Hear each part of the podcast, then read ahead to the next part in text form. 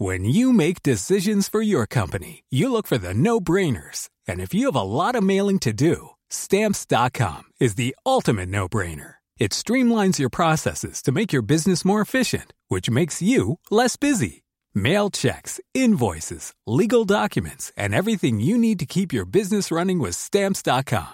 Seamlessly connect with every major marketplace and shopping cart. Schedule package pickups and see your cheapest and fastest shipping options from different carriers. With rates up to 89% off USPS and UPS rates. And with the Stamps.com mobile app, you can take care of mailing and shipping wherever you are. Make the same no-brainer decision as over 1 million other businesses with Stamps.com. Sign up with Code PROGRAM for a four-week trial, plus free postage and a free digital scale. No long-term commitments or contracts. That's Stamps.com. Code Program. Merci de nous accueillir chez vous. Il est 6 heures. Voici les titres de votre premier journal. Retour, je le disais, sur le drame de Meaux. Un père de famille est soupçonné d'avoir tué sa femme et ses quatre enfants. L'homme de 37 ans était pourtant suivi depuis 2017 pour des troubles psychiatriques. La ville est sous le choc. Le reportage dans cette édition. À la une, retour sur les émeutes qui avaient frappé la France. Il y a six mois, oui, six mois après la mort de Naël, tué pendant un refus d'obtempérer. La France s'était embrasée. Personne n'a oublié. Dans la matinale, on a décidé de faire un focus. Six mois après, où en sommes-nous? Chronologie des faits. Les dégradations ont été nombreuses. Sans doute, oui, sans doute, pas une bonne nouvelle pour les fans de sport et surtout ceux qui euh, rêvent de vivre au plus près les Jeux Olympiques 2024. Selon le magazine UFC Que choisir, les prix des hôtels vont littéralement s'envoler. On parle parfois d'augmentation de 226%. C'est juste lunaire. On vous dit tout dans la matinale. Et puis, et puis Eric Doric Maten est avec nous. On parlera donc économie, vous le connaissez, avec une triste nouvelle. Oui, une triste nouvelle. Les célèbres cabarets parisiens et musicals sont en grand danger. Avec la crise, ils souffrent. Le Don Camillo vient de fermer ses portes. Le célèbre Don Camillo, c'est quand même l'image de la France et de Paris. Et oui, quelle époque. Allez, on commence avec l'effroi à mots. Plus que jamais, Chana, en Seine-et-Marne, le père de famille soupçonné d'avoir tué sa femme et ses quatre enfants est toujours hospitalisé ce matin sous le régime de garde à vue. Il présente des blessures à la main. Et l'homme de 33 ans, suivi depuis 2017 pour des troubles psychiatriques, a été interpellé hier au domicile de son père à Sevran, en Seine-Saint-Denis. À Meaux, les habitants sont évidemment euh, sous le choc, pétrifiés par tant d'horreurs. Voyez euh, ce reportage de Barbara Durand et Olivier Gangloff avec le récit de Mathilde Couvillère-Flornois. Deux jours après le drame, l'heure est au recueillement. Dans cette résidence, des fleurs et des bougies ont été déposées devant le bâtiment où logeait la famille assassinée. Cette voisine et amie de la mère de famille tuée témoigne avec émotion. C'est notre copine. Du coup, c'est assez dur pour nous, c'est assez difficile. On comprend pas en fait euh, ce qui s'est passé. Tout le voisinage est sous le choc. C'est choquant, c'est euh, voilà. Moi-même j'étais au travail, donc je suis venu pour voir justement, parce que j'ai des amis à moi qui habitent ici. Donc, euh, bah, pour voir comment ils sont, parce que j'imagine bien que la famille des concernés, bon, bah, ça doit être, ils doivent être anéantis. Mais pour les gens qui vivent aussi, c'est catastrophique. Je ne peux pas admettre que quelqu'un tue sa femme et ses enfants. Ces femmes connaissaient également la mère de famille. Elles la décrivent comme une personne joviale et sympathique. Une dame qu'elle est très souriante, qu'elle parle, fofolle, coquette, une vraie maman une vraie maman, qu'elle assume ses enfants, qu'elle a deux travail, elle n'a jamais le temps, qu'elle aime la vie surtout, et elle adore ses enfants. Selon William Maury, délégué national d'Alliance Police, les forces de l'ordre ont été confrontées à une scène de crime d'une rare violence. Ils n'ont jamais vu ça.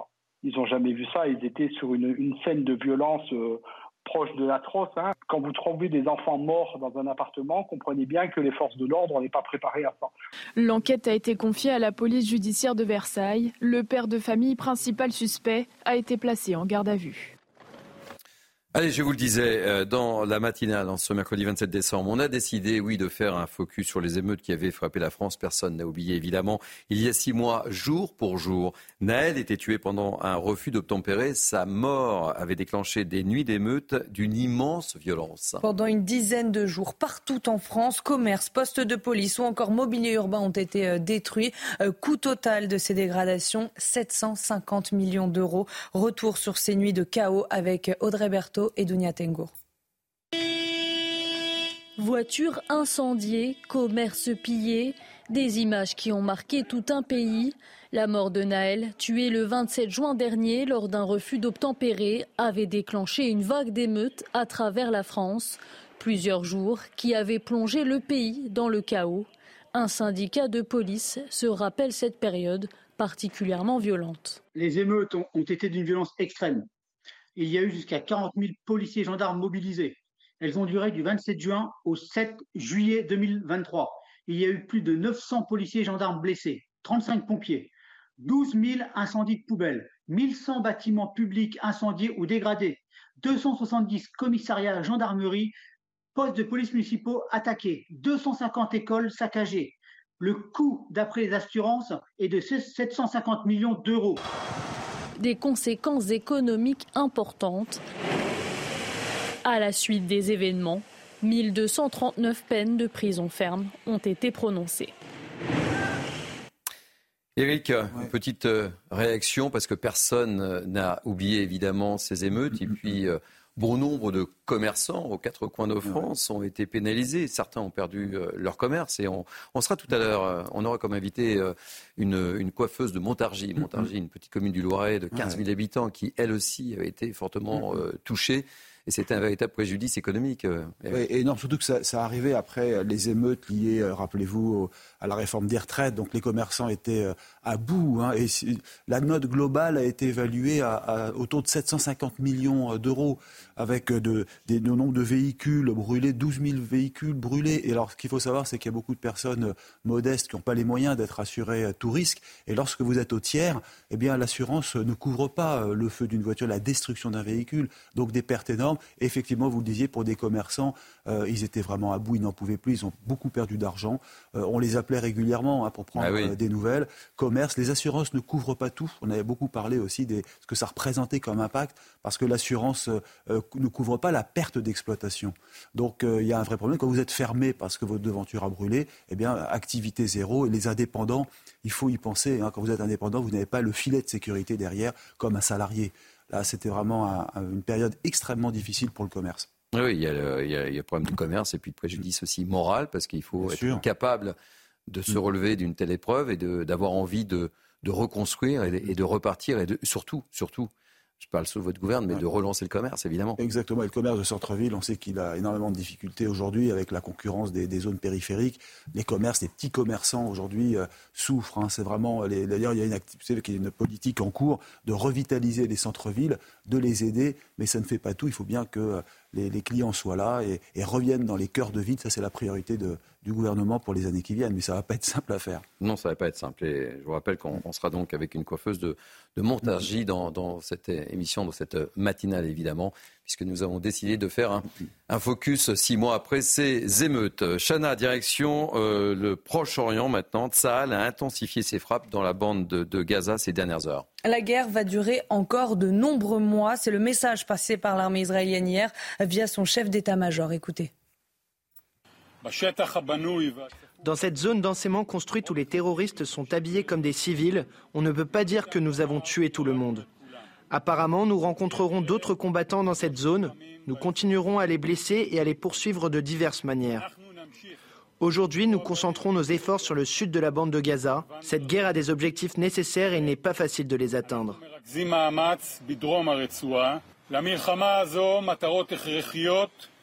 La guerre se déroule dans une zone complexe. C'est pourquoi la guerre durera encore de nombreux mois. Et nous travaillerons avec différentes méthodes pour que les réalisations soient préservées pendant longtemps.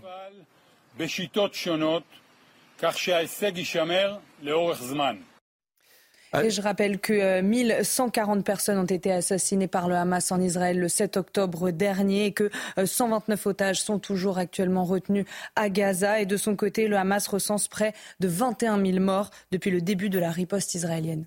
J'ai vous couper la parole, ma chère Chana, mais la France est gravement préoccupée par l'intensification et la prolongation des combats à Gaza. Et dans un communiqué, le ministère des Affaires étrangères a réitéré, on va se communiquer, a réitéré son appel à une trêve immédiate pour obtenir un cessez-le-feu. Le Quai d'Orsay regrette la mort de nombreux civils ces derniers jours à Gaza. Alors le ministère a appelé une nouvelle fois Israël à prendre des mesures euh, pour les protéger, mais aussi pour garantir un accès humanitaire sans entrave. Allez, Chana, on va évoquer maintenant un sujet qui risque de faire grincer beaucoup, beaucoup de dents, à commencer évidemment par les passionnés de sport, ceux qui rêvent de vivre les JO en France au plus près, et notamment à Paris. Pour la cérémonie d'ouverture des JO de Paris, le prix des hôtels va être multiplié par trois. C'est ce que révèle le magazine UFC que choisir? Une augmentation moyenne de 226%, c'est énorme. En plus de ces prix, un tiers des hôtels obligent leurs clients à réserver plusieurs nuits pendant cette période. Célia Gruyère. 1033 euros, c'est la somme qu'il faudra débourser en moyenne pour une nuit dans certains hôtels à Paris pendant la cérémonie d'ouverture des Jeux Olympiques le 26 juillet prochain. Deux semaines plus tôt, une nuitée coûte pourtant en moyenne 317 euros.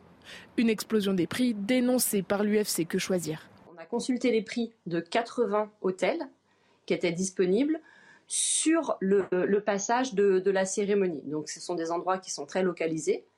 Et donc sur les 80 hôtels euh, pour lesquels on a trouvé des, prix disponibles, il y a 20% des, des, hôtels qui acceptent de réserver une chambre juste pour une nuit et là, dans ce cas-là, le prix euh, augmente en moyenne de 226%.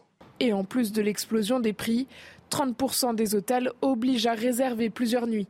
Un handicap supplémentaire pour les personnes souhaitant prendre une chambre. Dans ces cas-là, le prix augmente un peu moins, mais il augmente toujours beaucoup, puisque l'augmentation, elle est de 121% en moyenne. Mais euh, ce qui fait que, par exemple, une nuitée qui serait à 319 euros passe à 867 euros. Donc on est quand même encore dans une augmentation euh, très importante et une augmentation en plus qui va être un peu plus importante pour la personne qui réserve puisque là elle est obligée de réserver plusieurs nuits et non pas une seule nuit. En attendant l'arrivée des Jeux Olympiques, l'UFC Que Choisir va continuer d'observer l'évolution des prix des hôtels. Allez, tout de suite, on ouvre le journal des sports avec la 19e journée de Première Ligue et la victoire de Manchester United face à Aston Villa. 3 buts à 2. La soirée commençait mal pour les Red Devils euh, qui ont encaissé euh, deux buts en première période. Ils ont euh, été alignés par John, John McGinn et Leander Dondecker. Mais après la pause, l'heure de la revanche a sonné pour Manchester United grâce au doublé d'Alejandro Garnacho, puis au coup de grâce signé Rasmus Ojlund à la 82e minute. La défaite s'est transformée en remontada. Et puis rencontre au sommet en Pro League saoudienne entre euh, Al Nasser de Cristiano Ronaldo et Al Attiyad de Karim Benzema. Oui, on a pu assister aux retrouvailles entre euh, les deux anciens euh, coéquipiers du Real Madrid, une première depuis 2018. C'est l'équipe du Portugais qui s'est illustrée 5 buts à 2 avec deux buts marqués sur penalty. Cristiano Ronaldo a inscrit 53 buts au total depuis le début de l'année. Il devient le meilleur buteur sur une année civile devant notamment Kylian Mbappé. Merci Avec beaucoup de plaisir, Denis Deschamps, docteur en géopolitique, qui sera notre grand témoin. Vous êtes en forme? Très en forme. Petite panne de réveil ou petite panne de taxi? Pas du tout. Problème de taxi. Problème de taxi. Ça arrive parfois. Voilà, nous sommes ensemble jusqu'à 9h. C'est la matinale. Nous sommes tous très en forme, très heureux de vous accompagner et surtout de vous réveiller. Euh, on marque une petite pause et puis on vous retrouve tout de suite. Allez, à tout de suite. Il est 6h15, merci de nous accueillir chez vous. C'est le moment du rappel des principaux titres de l'actualité avec euh, Chanel L'armée américaine a détruit 12 drones et 5 missiles tirés par les Houthis en mer Rouge. Aucun dégât, aucun dégât ni blessé n'est à déplorer selon Washington. Les rebelles yéménites disent avoir visé un bateau ainsi que l'État d'Israël. Les États-Unis patrouillent cette région stratégique aux côtés d'une coalition internationale regroupant 20 pays. Objectif, protéger le trafic maritime des attaques des Houthis qui soutiennent le Hamas dans sa guerre contre Israël. L'amoxicilline pourrait bientôt faire son retour dans les pharmacies. Cet antibiotique se fait rare depuis cet automne. Selon l'Agence de sécurité du médicament, il est actuellement en cours de livraison chez les grossistes répartiteurs qui assureront ensuite sa distribution euh, sur l'ensemble du territoire. Le mois dernier, les différents acteurs de la chaîne de ce médicament s'étaient engagés auprès du gouvernement à agir face à la pénurie. C'est donc chose faite. Et puis les obsèques de Guy Marchand seront célébrées ce matin à 8h45. La cérémonie se tiendra à Molégès dans les Bouches du Rhône. Elle sera suivie d'un rassemblement joyeux et festif conformément aux souhaits de l'acteur et chanteur disparu le 15 décembre dernier à l'âge de 86 ans. Et tous les musiciens l'ayant côtoyé sont invités à y participer. Guy Marchand, on disait que c'était le plus crooner des euh, acteurs euh, français. Passionné de chevaux en plus. Hein, C'est vrai. Entre autres des films. Il chantait bien, il, il chantait bien, il était artiste complet, personnage. Euh, je me souviens dans le film Les Ripoux, il avait son rôle avec euh, Philippe Noiret qui était quand même assez extraordinaire. Et eh, personne n'a oublié. Euh, ouais, on n'a pas oublié. Allez, on va parler d'électricité. C'est un sujet qui va vous intéresser, mon cher Eric, évidemment, et Denis aussi. La France a exporté un volume record d'électricité cette année. Annonce faite hier par le réseau électrique RTE, Chana. Alors un grand écart hein, par rapport à l'année dernière où pour la première fois en 42 ans nous avions dû en importer. Cela ne devrait pas avoir d'influence sur le porte-monnaie des Français. Mais comment expliquer cette production cette année? On voit ça avec Audrey Berthaud. La France avait de l'énergie à revendre.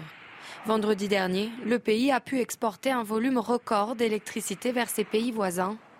En cause, du vent, des températures élevées pour la saison et un plus faible besoin d'électricité sur notre territoire beaucoup de production euh, d'électricité via l'éolienne, un parc nucléaire qui fonctionne et une demande euh, qui est en diminution par rapport à d'habitude du fait des températures euh, qui étaient anormalement élevées et d'une activité en berne du fait de, de, de, des fêtes de Noël font que la balance commerciale était inversée par rapport à l'année dernière puisque si l'année dernière nous avons importer de l'électricité. Cette année, euh, nous recommençons à exporter de l'électricité. 18 680 mégawatts ont été exportés en une seule journée.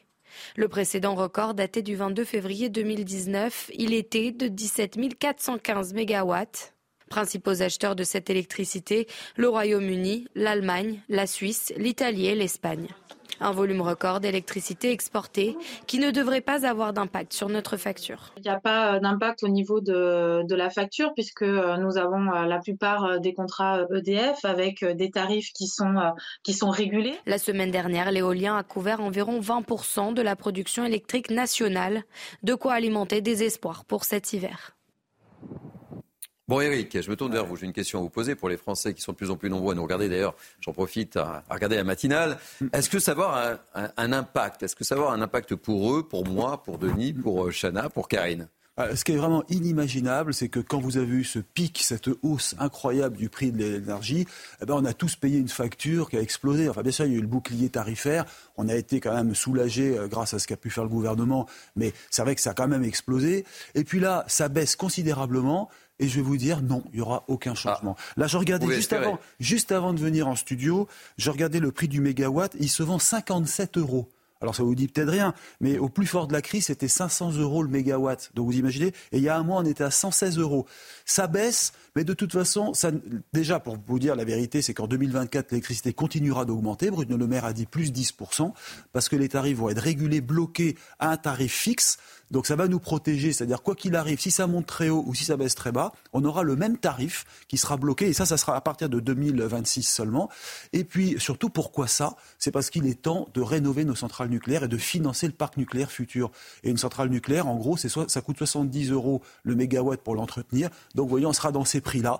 Donc, on peut vous dire, même si l'électricité baisse énormément avec le climat, le redout, eh bien, ça ne changera rien pour le consommateur. Bon, désolé, j'étais, j'étais content d'annoncer une bonne nouvelle, mais ça n'a pas d'impact. Denis rapidement. En fait, le vrai sujet, c'est ça, c'est le renouvellement de notre parc, parce qu'il est très très vieillissant.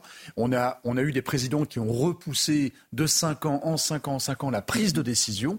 Donc maintenant, il va falloir urgemment euh, renouveler au moins la moitié du parc. Donc ça, c'est le premier point. Le deuxième point, c'est que RTE et l'Académie des sciences nous prévoient pour 2050 une, une hausse de la demande de plus 50%. Donc en fait, on a, on a un effet ciseau là qui, qui joue.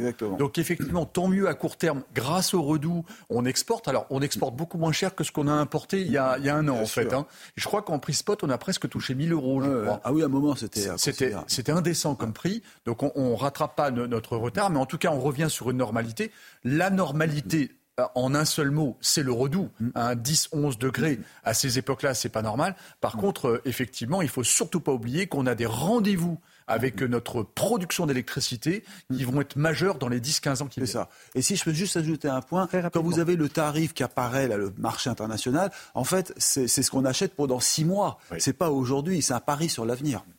Allez, évoquons maintenant celle qui nous a tous fait danser, et sans doute vous, Chana, et peut-être vous, Eric, peut-être vous, Denis, et sans doute vous, Karine. C'est Shakira. Shakira, immortalisée par une statue dans sa ville natale en Colombie, ce monument de 6 mètres 5 quand même, 6 mètres 5 de haut que l'on voit, construit de bronze et d'aluminium, a été installé euh, sur le bord du fleuve Magdalena à Barranquilla et vous le voyez sur ces images, il représente la pop star exécutant l'un de ses mouvements de danse emblématiques, vêtue d'un soutien-gorge et d'une longue jupe. Mmh. Les parents de la chanteuse étaient euh, présents lorsque la statue a été dévoilée. Et j'ai fait mes petites recherches. 6 mètres 50 de haut, c'est 4 Shakira. À 4 Shakira. Ah D'accord, il faut faire le calcul pour obtenir la taille de mmh. Shakira. oui, et à quand la statue de Thierry Cabane À Nantes. Oh, Faites attention, on célèbre déjà pas Noël, donc c'est un peu compliqué. Vrai. Allez, on marque une pause euh, publicitaire très rapide et on va parler des musicals avec euh, Eric de Maten parce que imaginez-vous que tout va mal, les musicals à Paris ferment leurs portes et euh, c'est la tradition, c'est l'image de la France. Enfin, quand on monte à Paris, on allait voir le Don Camillo et, d'autres casinos. Et le Lido. Et voilà, allez, on en parle dans quelques instants. Allez, chose promise, chose due, tout de suite, c'est la conique écho avec Eric de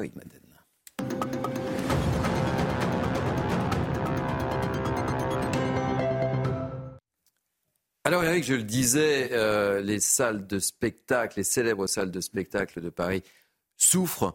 Euh, les cafés-théâtres, l'image de Paris, sont en grande souffrance. Euh, expliquez-nous la raison, c'est la crise alors certaines, en tout cas, les, celles qui sont les moins solides, celles qui vraiment euh, rencontrent aujourd'hui des difficultés avec les dettes, le remboursement des prêts garantis par l'État. Alors ce sont des petits cabarets en fait qui euh, ont du mal à retrouver leur niveau d'activité d'avant la crise Covid. Vous voyez, ça, remonte maintenant à loin. Elles ont été blessées et aujourd'hui elles peuvent difficilement remonter la pente. D'ailleurs, j'avais les chiffres hier du CAMULC, qui est le syndicat des cabarets musicals et lieux de création. Et là, vous le voyez, fréquentation chute de 16% encore pour le troisième trimestre par rapport à l'avant-crise Covid. Alors heureusement, il y a le 31 décembre qui arrive. Là, c'est la période rêvée, la, période face. Ça va marcher. Mais en temps normal, à Paris, c'est extrêmement difficile. Et euh, l'un des représentants justement du, syndicat, du, du CAMUL, je le disais, qui euh, est directeur du cabaret Le Grenier du Rire, qui se trouve à Paris dans le 17e arrondissement, réclame franchement l'attention du gouvernement parce que euh, Sébastien Molina, hein, c'est son nom, qui est humoriste aussi, estime qu'on ne s'intéresse pas suffisamment en France à ce milieu des cabarets et du musical. Écoutons-le. Il y a un, un, mythe des salles parisiennes, le, Don Camillo qui vient de fermer ses portes le 16 décembre. Personne n'en parle. Qui s'occupe de la culture en France? Moi, j'aimerais bien voir la ministre de la Culture venir chez nous. Parce que je ne les connais pas, ces gens. À l'époque de Bachelot, euh, je disais que c'était le fantôme de l'opéra. Aujourd'hui, moi, je suis ouvert à la discussion avec euh, la ministre de la Culture, avec euh, des gens qui viennent et qui voient que nous, on se bat et qu'on est, toujours vivant, hein, comme, comme dirait Renaud, toujours debout, toujours vivant. Mais c'est le cas, mais il faut se battre. Il faut se battre. Allez au grenier du rire, vous allez voir, c'est un, mm. petite salle de, de café-théâtre où Jean-Paul Belmondo a adoré voir euh, des artistes euh, débuter. Alors le moins qu'on puisse dire, et, je l'évoquais, certains grands noms du musical ont malheureusement disparu, euh, mon cher Eric. Et eh oui, qui sait aujourd'hui que le Lido n'existe plus Le Lido sur les Champs-Élysées, c'est vraiment la salle la plus célèbre au monde, hein, qui avait été créée en 1946. C'est la salle des strass, des paillettes, des plumes. Ça, c'est fini. Alors en fait, c'est le groupe Accor, le groupe hôtelier, qui l'a racheté, qui va transformer, mais qui n'en fera plus un cabaret. On n'a pas encore vraiment la, la décision de cette destination finale du Lido, mais cette salle était truffée de dettes, trop chère à exploiter, donc elle n'a pas survécu. Vous parliez du Don Camillo, c'est vrai. Bah, le Don Camillo, ça a vu passer les plus grandes vedettes des années 50-60, euh, Gainsbourg, euh, Raymond DeVos, Le Luron, et plus récemment Laurent Gérard, que vous connaissez. 70 ans de carrière, le Don Camillo. Et ben là aussi, victime des gilets jaunes, me dit-on, du Covid, des émeutes, des menaces d'attentats et des aides de l'État insuffisantes. Donc vous voyez, les petits cabarets, ou certains petits cabarets, pas tous bien sûr, ont du mal. Et je termine par un point. Paris est particulièrement victime. Vous savez pourquoi? Parce que le prix des parkings pour les autocars ben équivaut à 269 euros la nuit pour 6 heures de stationnement. Et donc les autocaristes ne veulent plus venir et donc les touristes se détournent des petits cabarets parisiens. Donc aujourd'hui, oui, l'alerte est lancée. Allez, n'hésitez pas, sortez, allez dans les cabarets parisiens. Il faut les aider. Merci mon cher Eric.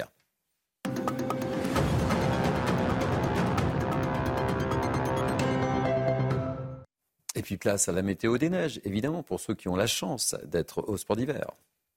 Votre programme avec Magnolia.fr. Changez votre assurance de prêt à tout moment et économisez sur Magnolia.fr, comparateur en assurance de prêt immobilier. Votre météo des neiges avec des conditions météo très agréables sur toutes les stations de ski aujourd'hui, mais également au cours des prochains jours. Le soleil est au rendez-vous sur tous les massifs, en particulier sur les Alpes ou encore sur les Pyrénées avec des conditions très lumineuses. Par contre, les températures restent élevées. Le manteau neigeux est instable. Le risque d'avalanche persiste à nouveau sur les Alpes, mais rassurez-vous, la météo va rester très clémente en montagne jusqu'en début de semaine prochaine. C'était votre programme avec Magnolia.fr. Changez votre assurance de prêt à tout moment et économisez sur Magnolia.fr, comparateur en assurance de prêt immobilier. Et après la météo des neiges, la météo avec Karine Durand. La météo avec Groupe Verlaine. Isolation, photovoltaïque et pompe à chaleur pour une rénovation globale. Groupeverlaine.com. Karine, les températures sont encore euh, élevées ce matin pour la saison, mais attention au vent cet après-midi. Oui, un coup de vent en prévision cet après-midi, mais regardez les valeurs qu'on a relevées au cours de la journée d'hier, au meilleur de la journée. L'après-midi, à Perpignan, encore 22 degrés, c'est 9 euh, degrés au-dessus de la norme. Ajaccio, 18, Nantes, 15, Paris, 11, c'est 3 à 5 degrés au-dessus des normes. On aura à peu près les mêmes euh, valeurs aujourd'hui. Regardez justement l'état du ciel avec toujours cette grisaille, des petites pluies présentes sur la moitié nord, beaucoup de brouillard euh, sur le sud-ouest, le Val de Saône, et puis déjà ce vent, hein, ce coup de vent qui commence à se mettre en place ce matin. Le vent va se renforcer c'est de plus en plus au cours des prochaines heures sur la Bretagne et sur la Normandie. Au cours de l'après-midi, c'est là que le coup de vent va être au plus fort, globalement entre midi et 17 heures sur la Bretagne, avec des rafales à 100 km à l'heure, voire plus encore sur les caps exposés, 80 à 90 dans l'intérieur des terres. Mais ce coup de vent ne va pas beaucoup progresser en direction du bassin parisien et encore moins de l'Est. Partout ailleurs, un beau ciel bien dégagé, encore de superbes conditions en montagne et quelques entrées maritimes pour le Languedoc-Roussillon. Les températures sont très contrastées entre le nord et le sud. Le nord toujours sous la douce 8 à 11 degrés. Le sud toujours sous les gelées, jusqu'à moins 4 degrés pour le Puy-en-Velay, moins 2 à Grenoble. Et au cours de l'après-midi, il fait doux absolument partout. Nous nous situons largement au-dessus des normales. C'est soit un temps d'automne, soit un temps de printemps, mais certainement pas d'hiver. 10 degrés prévus à Paris et jusqu'à 19 à Bayonne. C'était la météo avec Groupe Verlaine. Isolation, photovoltaïque et pompe à chaleur pour une rénovation globale. Groupeverlaine.com il est 6h30 tout pile, voici votre nouveau journal. Voici les titres. Focus sur les émeutes après la mort de Naël, tué dans un refus, après un refus d'obtempérer. C'était il y a six mois. La France s'était embrasée. Six mois après, où en sommes-nous?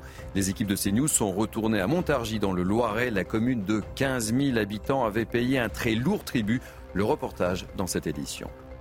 On évoque aussi euh, la situation au Proche-Orient. La guerre va durer encore de nombreux mois. C'est le message passé par l'armée israélienne hier. On sera sur place avec nos envoyés spéciaux, Régine Delfour et Sacha Robin. Et puis nos pêcheurs, oui, nos pêcheurs sont en colère. Ils vont devoir rester à quai pendant un mois à partir du 20 janvier. Ils ne comprennent pas pourquoi. On peut les comprendre. C'est une décision du Conseil d'État. On vous explique tout dans cette édition. Et puis, puis on reparle encore de Gérard Depardieu. C'est devenu une véritable affaire d'État, vous le savez, après la défense d'Emmanuel Macron, après la tribune dans le Figaro d'une soixantaine d'artistes qui ont pris la défense de l'acteur. Des associations montent maintenant au créneau et dénoncent cette défense ou ces défenses. On sera d'ailleurs à 6h45 avec Laurent Boyer, le président de l'association Les Papillons. Et puis, Chronique économie avec Eric de Maten qui nous accompagne comme tous les matins cette semaine. Il y a 100 ans, oui 100 ans, disparaissait Gustave Eiffel. Mais que reste-t-il de l'héritage d'Eiffel? Eric nous dira tout. On verra ça avec lui. Allez Chana, on va prendre la direction du Loiret. On part à Montargis. Il y a six mois, le centre-ville de Montargis subissait une nuit d'émeutes sans précédent. De nombreux commerces avaient été vandalisés, laissant la ville sous le choc. Alors six mois plus tard, quelle est la situation euh, sur place? On y est retourné. Vous allez voir que tout n'est pas réglé. Reportage de Fabrice Elsner avec le récit euh, de Chloé Tarka et Mathilde Couvillard-Flornois. Nombreuses sont les vitrines en bois dans la ville de Montargis où dans la nuit du 29 au 30 juin, les émeutiers avaient mis à sac une soixantaine de magasins du centre-ville. Cela fait maintenant six mois que Pascal, montargeoise depuis toujours et agent d'assurance, est en première ligne pour gérer les dégâts. Boutique euh, en bois, hein, une des plus vieilles de Montargis, a entièrement brûlé, hein, vous pouvez le constater. Euh, donc elle n'a pas pu rouvrir hein, suite aux émeutes. Un sapin de Noël de 6 mètres de haut à la place de l'ancienne pharmacie partie dans les flammes. Une manière pour la mairie de fêter Noël sans oublier cette nuit. Ça égaye un petit peu, c'est sympa ce qu'ils ont fait la mairie ou, ou la ville. Je trouve ça magnifique. Mais bon, voilà, ça touche énormément quand même au sujet de la pharmacie. Ça la remplace pas. Depuis 60 ans, Hélène vivait dans l'immeuble mitoyen de celui de la pharmacie. Lui aussi a sombré dans les flammes avec toutes ses affaires. Actuellement relogée, elle ne comprend toujours pas. J'ai jamais été très en colère. J'ai dit que les, les, jeunes qui ont fait ça, ils savent même pas ce qu'ils ont fait. Ils ne savent pas ce qu'ils ont fait. Et pourquoi ils ont fait ça? Ils ne ils pourraient pas me le dire. Ils ont besoin d'argent, ils ont besoin de quelque chose, je ne sais pas. Ça leur rapporte quoi? Oh. Un an ou deux de prison. Et encore, ils ne les font jamais. Mais moi, ça fait pas un an que je suis là, mais je suis déjà en prison. Du temps pour se reconstruire. Début décembre, le tribunal de Montargis a condamné six hommes à 12 à 24 mois de prison ferme pour avoir participé aux émeutes. Denis Deschamps, on l'a mm. évoqué dans la première partie de cette matinale avec Eric euh, de Maten et, et, ses dégâts, et on le voit à Montargis, c'est difficile euh, d'oublier. Tout à l'heure, on sera avec une coiffeuse de, la commune de, Montargis. Mais on voit encore les stigmates hein, de ce qui s'est passé. Euh, c'est assez troublant en réalité. En plus, c'est dans ma région, la région centre. C'est ce sont des villes qui sont très calmes d'habitude. 15 000 habitants. Voilà, il, se passe. Enfin, c'est pas péjoratif ce que je dis, mais il se passe rien. Euh, c'est une vie paisible en réalité.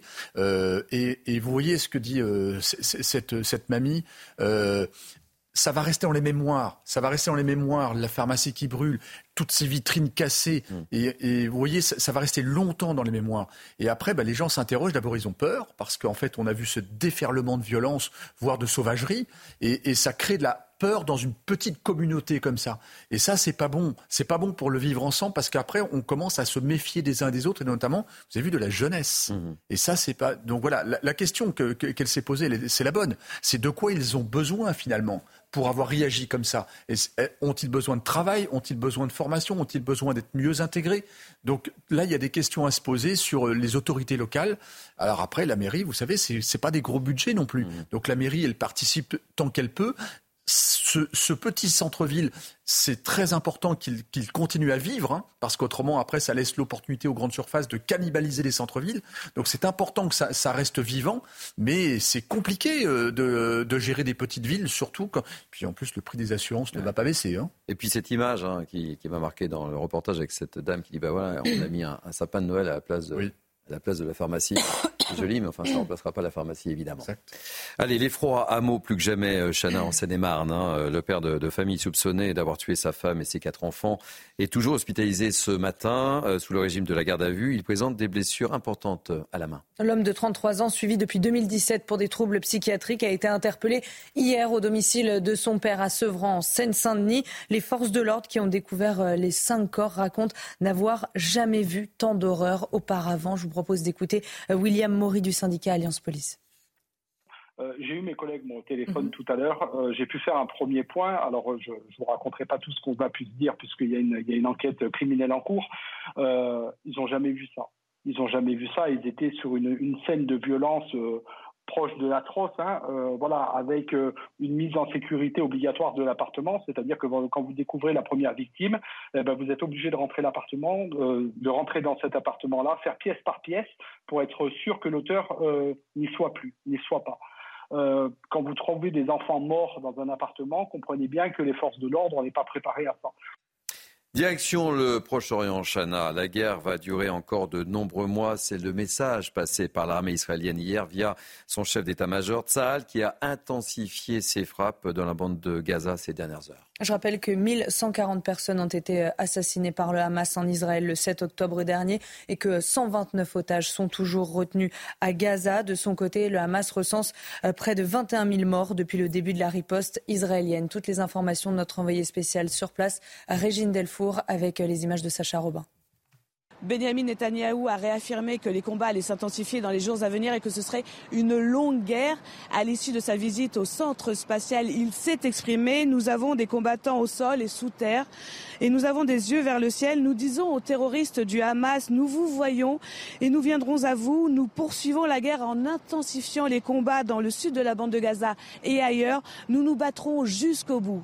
Car pour le Premier ministre israélien, la paix est possible seulement si le Hamas est détruit, si la bande de Gaza est démilitarisée et si la société palestinienne est déradicalisée. Le chef d'état-major de l'armée s'est également exprimé. Les objectifs de cette guerre ne sont pas faciles à atteindre.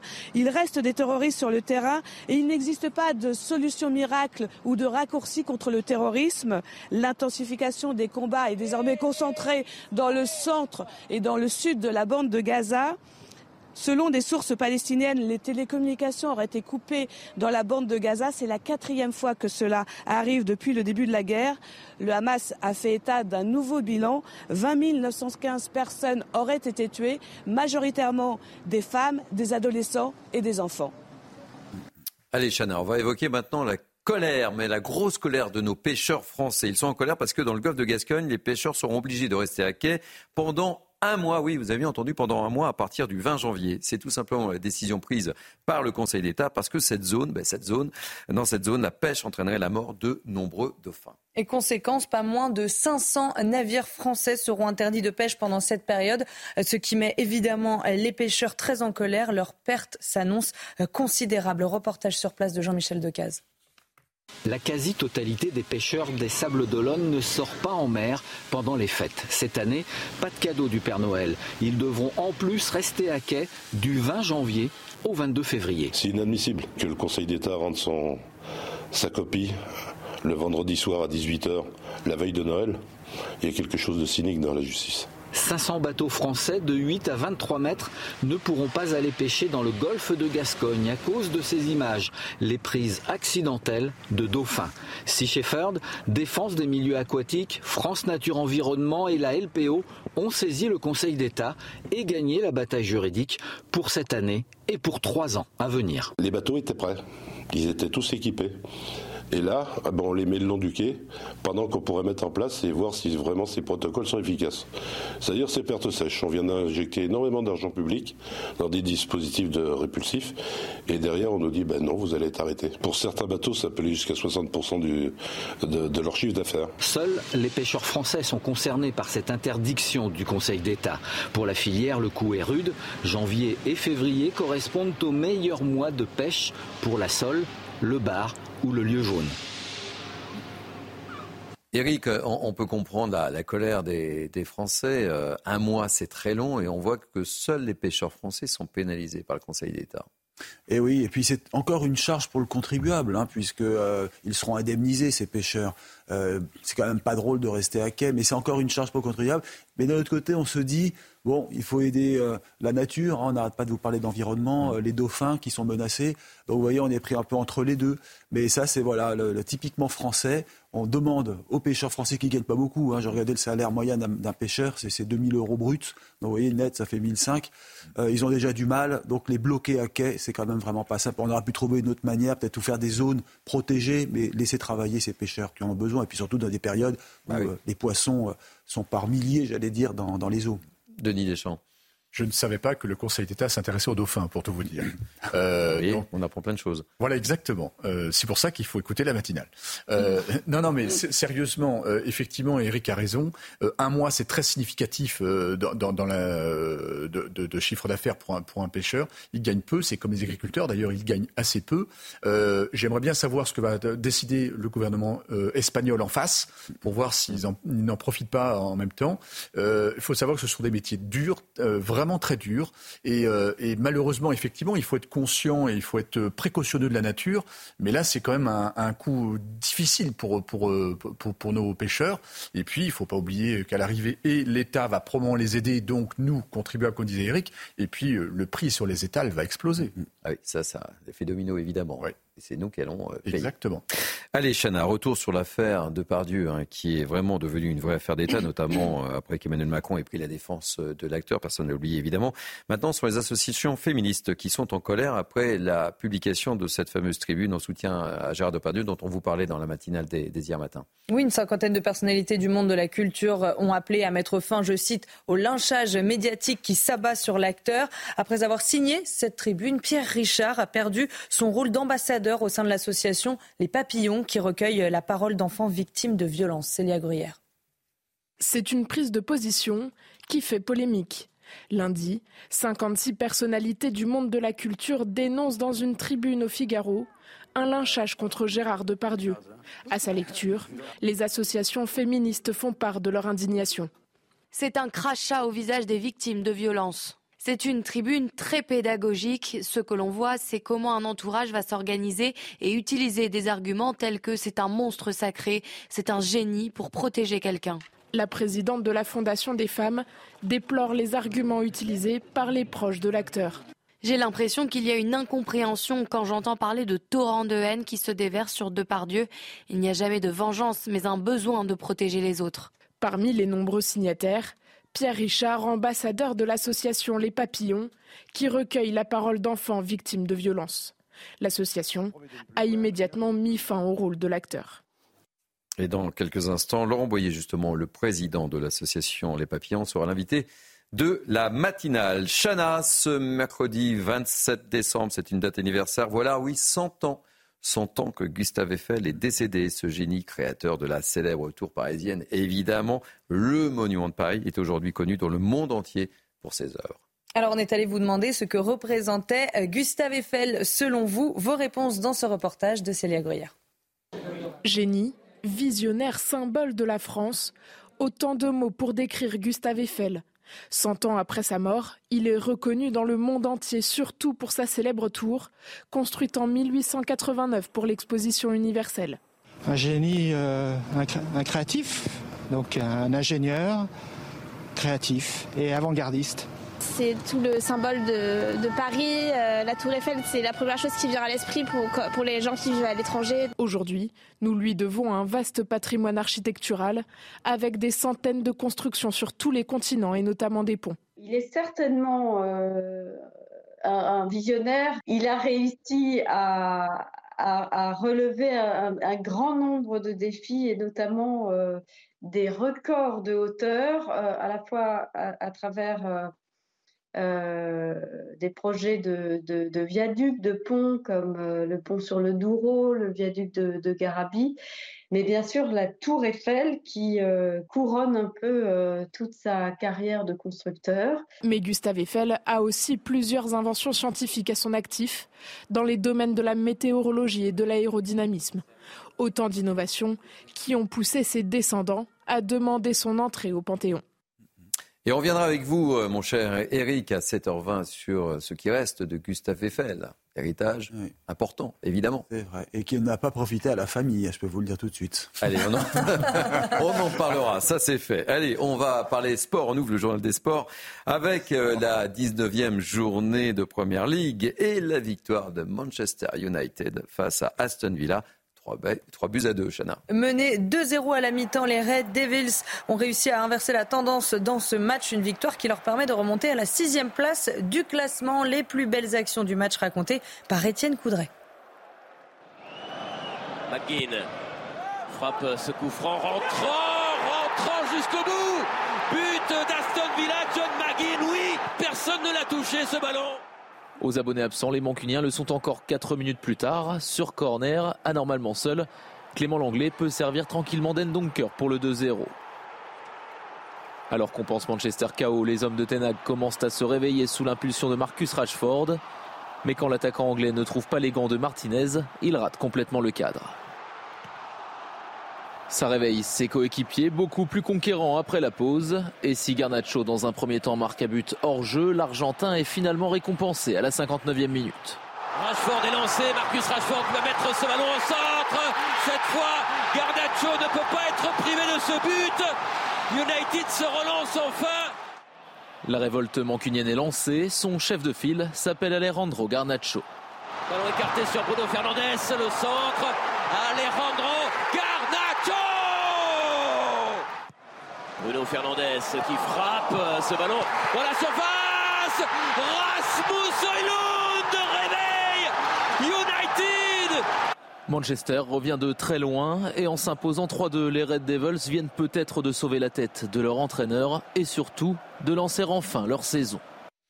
Les amis, on va marquer une pause. On va se retrouver juste après la pause pub avec euh, Laurent Boyer, président de l'association Les Papillons, qui a tout simplement décidé d'exclure Pierre Richard en tant qu'ambassadeur de son association suite à sa tribune, à sa signature dans la tribune de soutien à l'acteur français.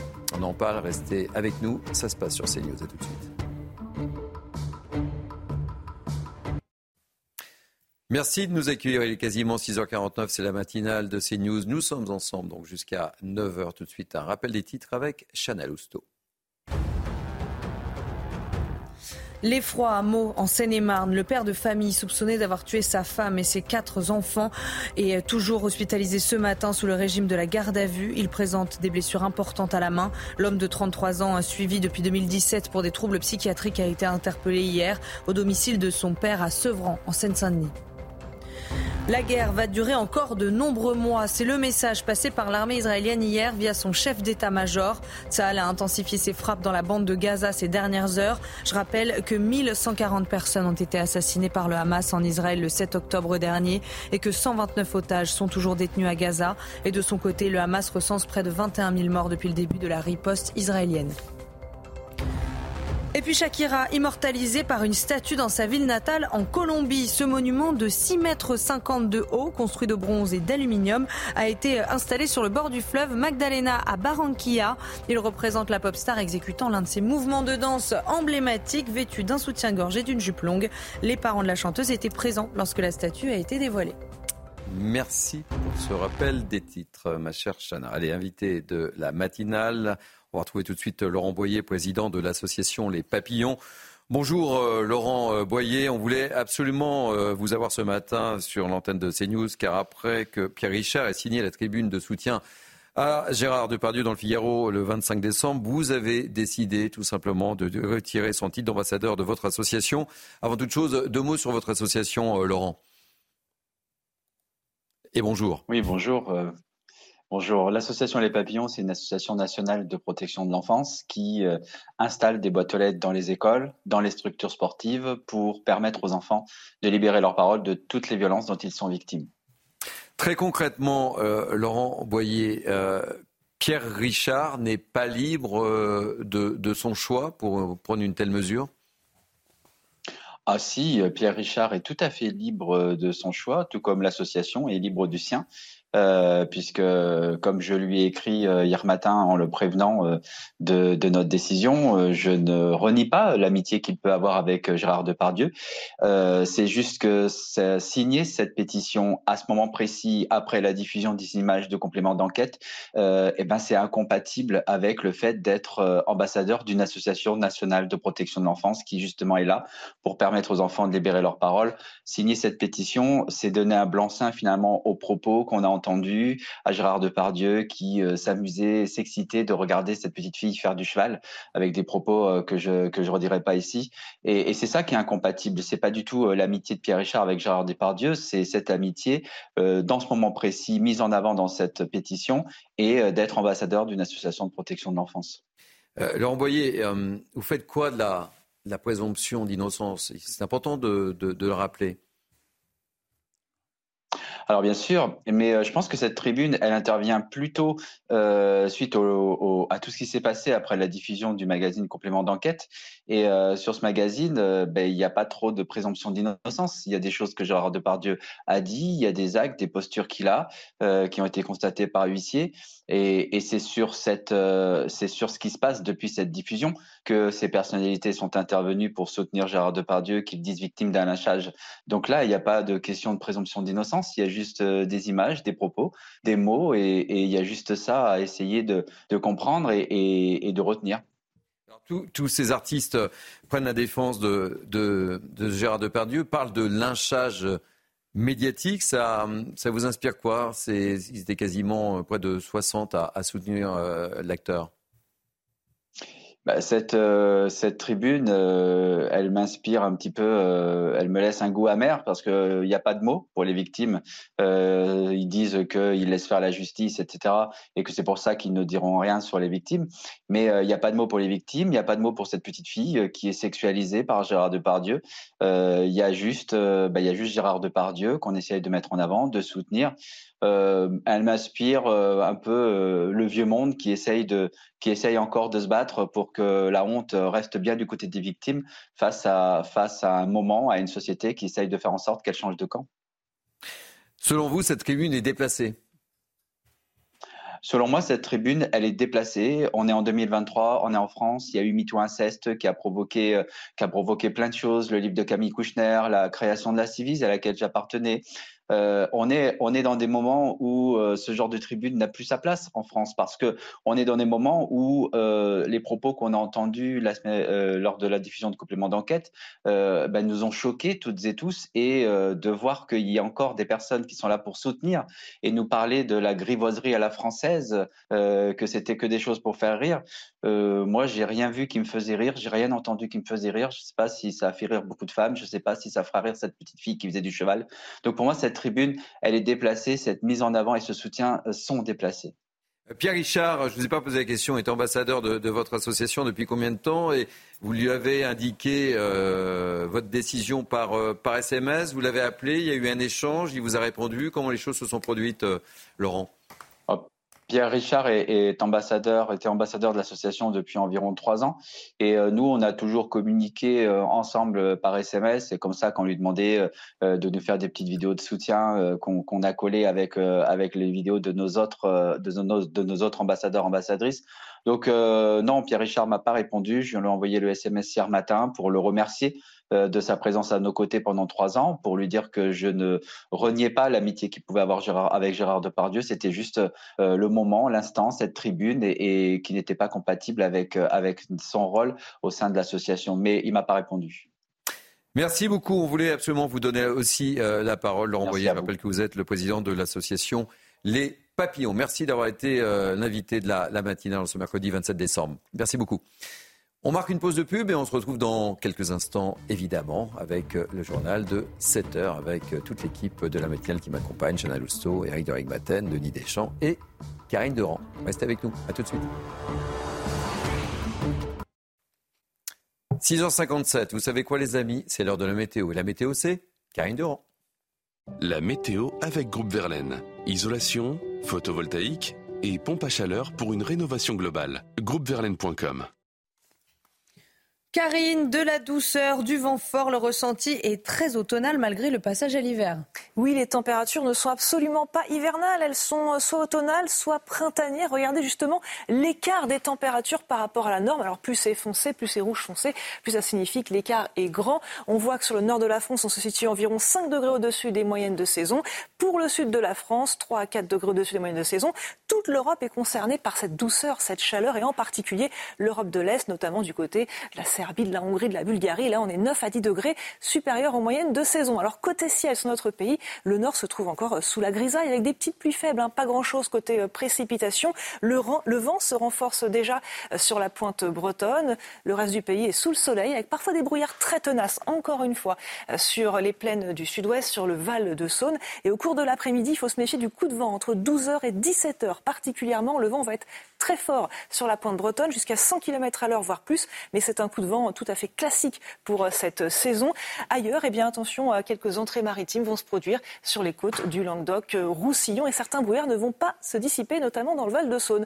Les températures très contrastées entre le nord et le sud. Le nord sous la grande douceur, sous les nuages encore une fois. 8 à Paris, 11 pour la pointe bretonne. Au sud, de fréquentes gelées, parfois de fortes gelées. C'est le cas au Puy-en-Velay, moins 4 degrés. Du côté de Grenoble, moins 2 degrés et moins 3 également prévu euh, à Lyon. En ce qui concerne la suite, l'après-midi, de la douceur partout pour tout le monde, au nord comme au sud, jusqu'à 19 degrés à Bayonne, 10 degrés à Paris. Les températures sont en très légère baisse pour la moitié nord et pour la suite de la semaine. Et eh bien encore un temps un peu perturbé, faiblement perturbé pour la moitié nord du pays, avec les restes du coup de vent euh, ce jeudi matin, une journée perturbée au nord ce vendredi et un week-end très chahuté avec fréquemment de la pluie, surtout dimanche, et du vent fort. Encore une fois. C'était la météo avec Groupe Verlaine. Isolation, photovoltaïque et pompe à chaleur pour une rénovation globale. Groupeverlaine.com et il est 7h, merci de nous accueillir. Nous sommes très heureux de vous réveiller en ce mercredi 27 décembre. Tout de suite, les titres de votre journal de 7h. Retour sur le drame de Meaux. Un père de famille est soupçonné d'avoir tué sa femme et ses quatre enfants. L'homme de 33 ans était pourtant suivi depuis 2017 pour des troubles psychiatriques. La ville, évidemment, est sous le choc. Le reportage dans cette édition. À la une, retour sur les émeutes qui avaient frappé la France, personne n'a oublié. Il y a six mois, après la mort de Naël, tué pendant un refus d'obtempérer, la France s'était embrasée dans la matinale. On a décidé de faire un focus. Six mois après, où en sommes-nous? Chronologie des faits. Les dégradations ont été nombreuses. Sans doute, oui, sans doute pas une bonne nouvelle pour les fans de sport et surtout pour ceux qui rêvent de vivre les Jeux Olympiques 2024 au plus près. Selon le magazine UFC Que choisir, les prix des hôtels vont s'envoler. On parle parfois d'augmentation de 226%. Oui, oui, 226%, c'est juste lunaire. On vous dit tout dans cette édition. Éric Doric Maten est bien sûr fidèle au rendez-vous. Il est avec nous. On parlera donc économie avec une triste nouvelle. Les célèbres cabarets parisiens et music sont en grand danger. Avec la crise, ils souffrent. Le Don Camillo, célèbre, ô combien célèbre, vient de fermer ses portes. C'est quand même l'image de la France. C'est aussi l'image de Paris. Et on commence donc avec l'effroi à mots plus que jamais. Chana en Seine-et-Marne, le père de famille soupçonné d'avoir tué sa femme et ses quatre enfants est toujours hospitalisé ce matin sous le régime de la garde à vue. Il présente des blessures importantes à la main. L'homme de 33 ans, suivi depuis 2017 pour des troubles psychiatriques, a été interpellé hier au domicile de son père à Sevran, en Seine-Saint-Denis. À Meaux, les habitants sont sous le choc, pétrifiés par tant d'horreur. Voyez ce reportage de Barbara Durand et Olivier Gangloff avec le récit de Mathilde Couvillard-Flornois. Deux jours après le drame, l'heure est au recueillement. Dans cette résidence, des fleurs et des bougies ont été déposées devant le bâtiment où logeait la famille assassinée. Cette voisine et amie de la mère de famille tuée témoigne avec émotion. De notre copine. Euh, du coup, c'est assez dur pour nous, c'est assez difficile. On comprend pas en fait euh, ce qui s'est passé. Tout le voisinage est sous le choc. C'est choquant, c'est euh, voilà. Moi-même j'étais au travail, donc je suis venu pour voir justement, parce que j'ai des amis à moi qui habitent ici, donc euh, bah, pour voir comment ils sont, parce que j'imagine bien que la famille des concernés, bon bah ça doit être, euh, ils doivent être anéantis, mais pour les gens qui vivent aussi, c'est catastrophique. Je ne veux pas admettre que quelqu'un tue sa femme et ses enfants. Ces femmes connaissaient également la mère de famille. Elles la décrivent comme une personne joviale et sympathique. Une dame qu'elle est très souriante, qu'elle parle, folle, coquette, une vraie maman, une vraie maman, qu'elle assume ses enfants, qu'elle a deux travail, elle n'a jamais le temps, qu'elle aime la vie surtout, et elle adore ses enfants. Selon William Maury, délégué national d'Alliance Police, les forces de l'ordre ont été confrontées à une scène de crime d'une rare violence. Ils n'ont jamais vu ça. Ils n'ont jamais vu ça. Ils étaient sur une, scène de violence euh, proche de l'atroce. Hein. Quand vous trouvez des enfants morts dans un appartement, comprenez bien que les forces de l'ordre n'est pas préparées à ça. L'enquête a été confiée à la police judiciaire de Versailles. Le père de famille principal suspect a été placé en garde à vue. Denis Deschamps, que dire après un, tel drame? Euh, On voit les propos tenus par euh, ce policier qui nous parle d'une scène d'une rare violence. Et puis surtout, on s'étonne, c'est qu'en fait, euh, cet homme de, 33 ans euh, était suivi depuis 2017 pour des troubles psychologiques. Hein. On peut se poser 10 000 questions.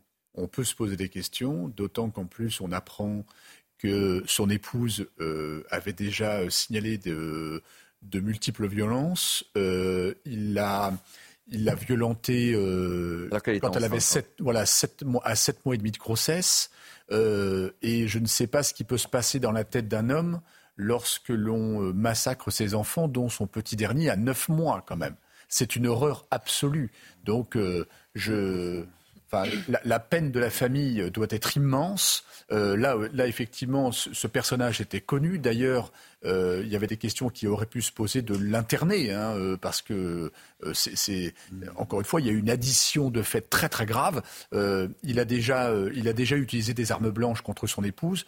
Là, là, par contre, il faut se poser la question du, suivi et surtout du suivi et de prendre des décisions par rapport à des, à des, à des soupçons forts de, de, de passage à l'acte, quand même.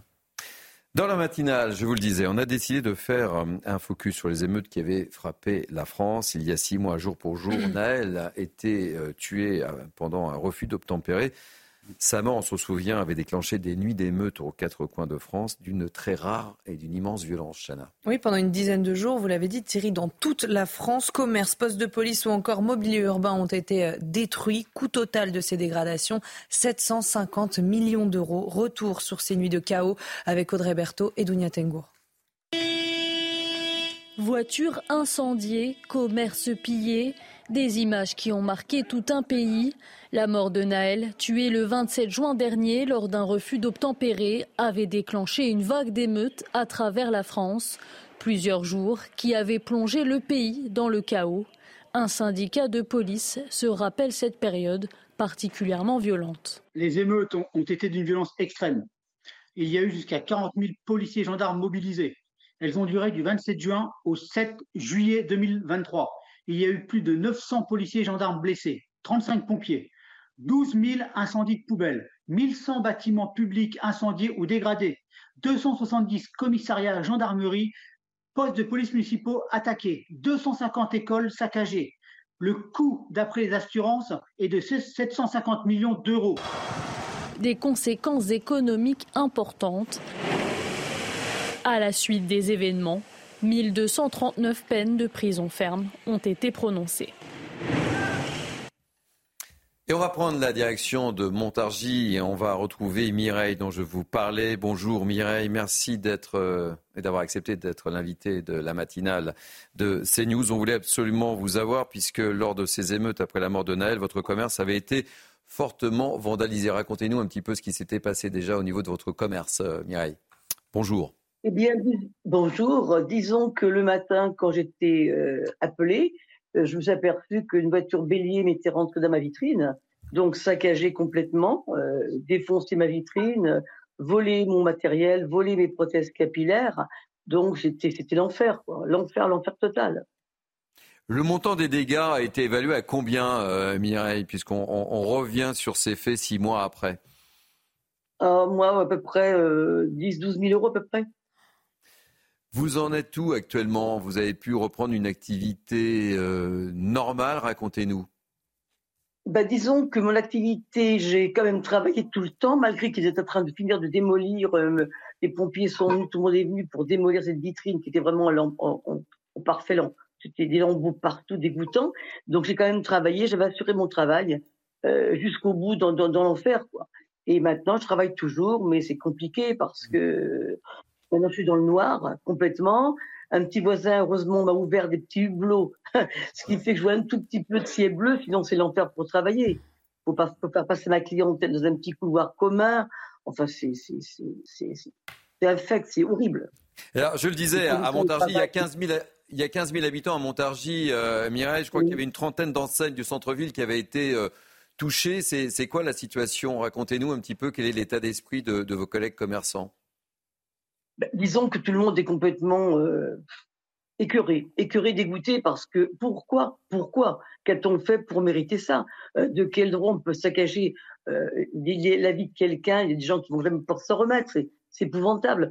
Heureusement qu'il y a quand même une solidarité entre nous, une clientèle qui est quand même fidèle et tout, mais enfin, c'était pas tout. Hein. Vous êtes votre, moi je suis, je suis enfermé, je suis en cage là-dedans, enfermé totalement. Euh, je vois pas à peine le jour, je ne peux pas errer, donc je suis en prison, c'est vraiment la prison. Et bientôt, là, on attaque, on attaque bientôt notre septième mois. Et moi, je ne serais pas réparée avant mi du mois de février. Alors, on l'évoquait avec Eric Dorin Maten, qui est monsieur économie de, de, CNews. Il y a évidemment le traumatisme économique, vous venez d'en parler, et puis il y a également le, traumatisme psychologique. C'est difficile de, se remettre à la tâche, je suppose. Ah ben oui, tout à fait, tout à fait. C'est inconcevable. Et puis on, est vraiment, on, comprend pas le pourquoi du comment. Moi, je suis en dehors de toute la situation puisque je, suis enfermée donc dehors ce qui se passe, je pose à mes clientes euh, comment est-ce qu'il y a du monde, est-ce que ça va, est-ce qu'il fait beau, est-ce qu'il fait pas beau, est-ce qu'il fait beau? Donc n'importe comment, je suis en dehors du, circuit complètement. Donc c'est pénible. Hein. Avec le recul, ce sera ma dernière question, Mireille. Que retenez-vous de ces six mois, euh, six mois après? Quel est votre regard sur ce qui s'est produit dans votre commune et ce qui s'est produit aussi en France? Écoutez, euh, euh, on est complètement décontenancé. Là, euh, je travaille, je travaille, mais c'est un peu de toilisme parce que bon ben. On n'arrive pas à comprendre la situation, elle est, compliquée. Il y a des gens qui vont jamais s'en remettre. Il y a des choses qui vont être.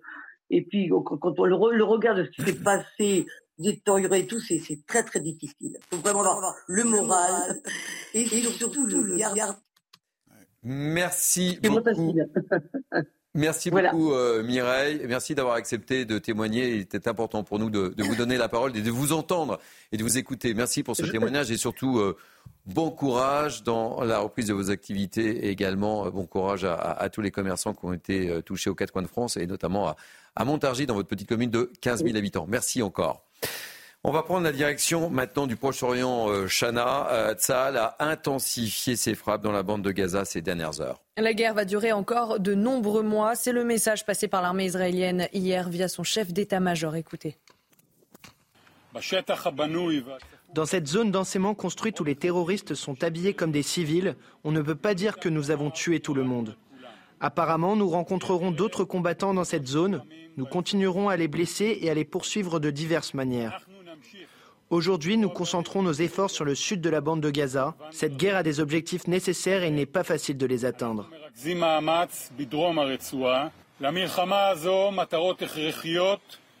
La guerre se déroule dans une zone complexe. C'est pourquoi la guerre durera encore de nombreux mois. Et nous travaillerons avec différentes méthodes pour que les réalisations soient préservées pendant longtemps.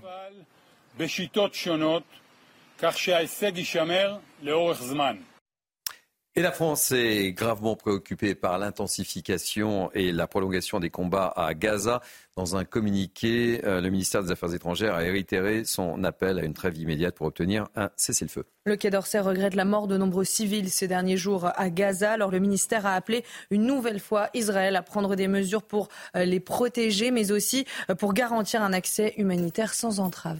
Allez, on va parler de sport, si vous le voulez bien, ma chère Chana, avec cette rencontre au sommet en Pro League saoudienne entre Al Nasser de Cristiano Ronaldo et Al Ittihad, j'espère l'avoir bien prononcé, de Karim Benzema. On a pu assister aux retrouvailles entre les deux anciens coéquipiers du Real Madrid, une première depuis 2018. Euh, et c'est l'équipe du Portugais qui s'est illustrée 5 buts à 2 avec euh, deux buts marqués sur penalty. Cristiano Ronaldo a inscrit 53 buts au total depuis le début de l'année. Il devient le meilleur buteur sur une année civile, devant notamment Kylian Mbappé. Et puis on va parler basket, ça fait bien plaisir, c'est un peu mon sport. On va parler basket, on va parler des Spurs et de Yama et qui se sont encore, encore inclinés cette nuit, hélas, pour le Français. Oui, de retour euh, de blessure, le petit prodige français n'a pas pu euh, empêcher la défaite de son équipe contre le Utah Jazz. Score final 118 à 130. San Antonio enchaîne les revers et présente un bilan largement négatif de 4 victoires pour 25 défaites, faisant des Spurs la plus mauvaise équipe de la conférence Ouest. Ils auront une double confrontation à jouer avant la fin de l'année contre l'avant-dernier Portland. Ça sera euh, vendredi et samedi prochain.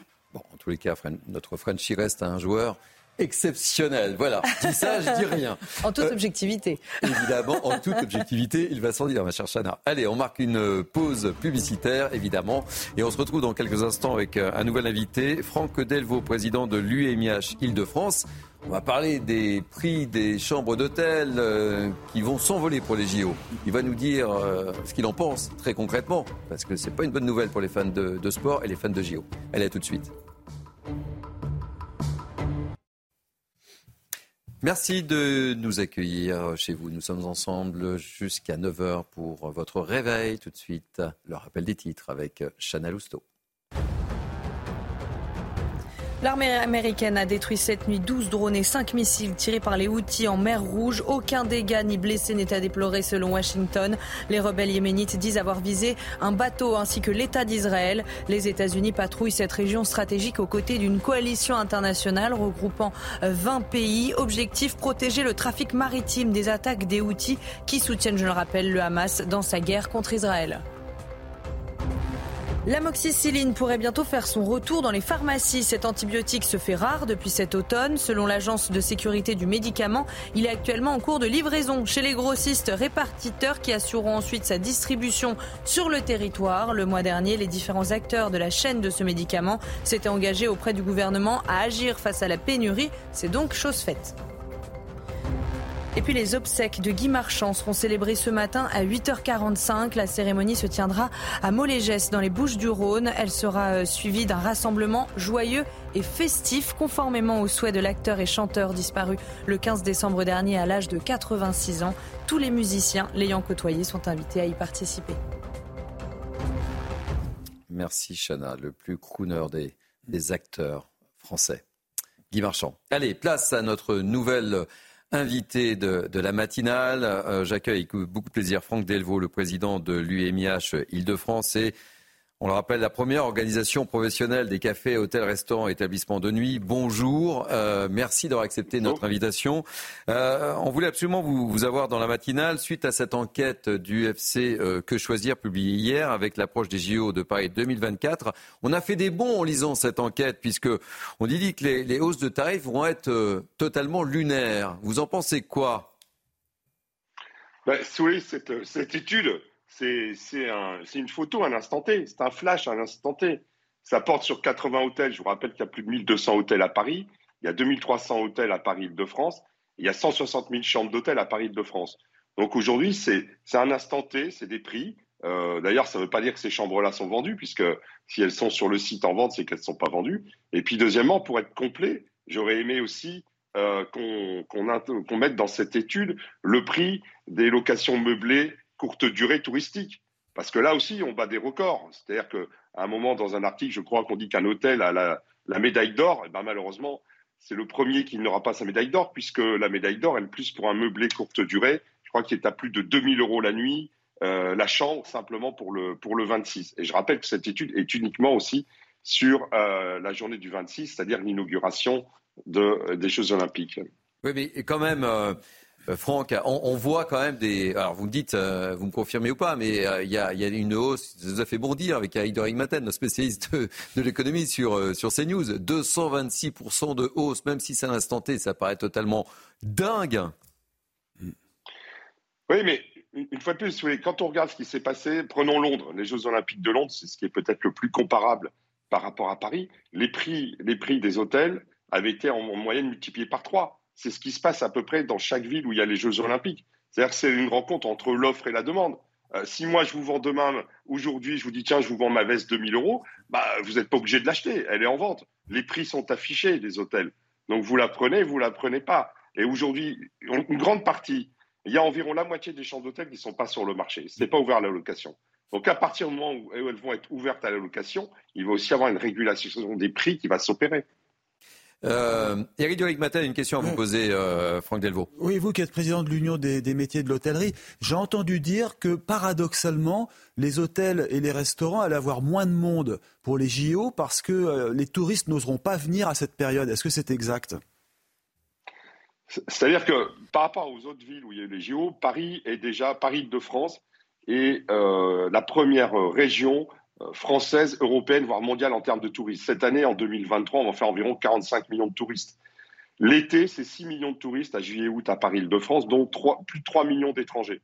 Là, les, projections euh, pendant les JO, euh, c'est environ 1, un peu plus d'un million d'étrangers. Donc on voit déjà, il y aura moins de touristes étrangers, parce qu'effectivement, si vous voulez visiter le Louvre, Château de Versailles, les Champs-Élysées, ben, vous n'allez pas venir au moment des JO. Euh, donc, effectivement, c'est ce qui est arrivé d'ailleurs à Londres. Londres a eu moins de, moins de monde en termes de tourisme euh, pendant, les, pendant les JO euh, qu'une période normale. Ensuite, pour les restaurants, et les bars. A aujourd'hui, Paris va tellement être cadenassé. On entend partout dire faites du télétravail. Plein d'entreprises on fera pas de réunion en présentiel pendant les JO. On, prenez pas votre voiture, prenez pas d'engin motorisé à deux roues, quatre roues. On peut se poser la question effectivement de la fréquentation pendant les JO. Franck Delvaux, je me mets à la place des Français qui, qui nous regardent et quand on voit ces chiffres, on se dit waouh, j'ai peut-être, euh, si j'ai l'intention de, suivre les JO à Paris, j'ai peut-être essayé de prendre une chambre à 40, 50, 60 km de, Paris. Et ça risque d'avoir l'effet totalement inverse, finalement. Même si je comprends qu'effectivement, on puisse jouer sur, sur les JO, mais c'est quand même l'image de la France. Oui, mais vous savez, pendant les JO, je ne veux pas me défausser, mais regardez le prix des transports. Euh, il me semble que le ticket de métro sera multiplié par deux. Euh, le prix des avions, des trains pour venir à Paris seront sûrement euh, beaucoup plus chers aussi. On sait qu'aujourd'hui, dans un train, il n'y a pas deux personnes qui ont payé le même prix, pareil dans un avion. Donc aujourd'hui, je crois qu'il faut attendre avant de vouloir réserver. une fois que les 160 000 chambres, plus de 160 000 chambres seront ouvertes, il va, le phénomène de la concurrence jouera un peu plus et il y aura une régulation des prix. Bon, eh bien, écoutez, on croise les doigts alors. Hein C'est ça On croise les doigts. Oui. Merci beaucoup euh, d'avoir été notre invité. Franck Delvaux, vous êtes le président de l'UMIH Île-de-France. On voulait absolument vous avoir parce que ça nous avait fait beaucoup réagir cette enquête du FC Que choisir Allez, on marque une pause et juste après, on va parler d'un grand homme, grand homme, Gustave Eiffel. C'est l'anniversaire de sa disparition. On va revenir avec la chronique économique de Eric de Rigmaten. A tout de suite.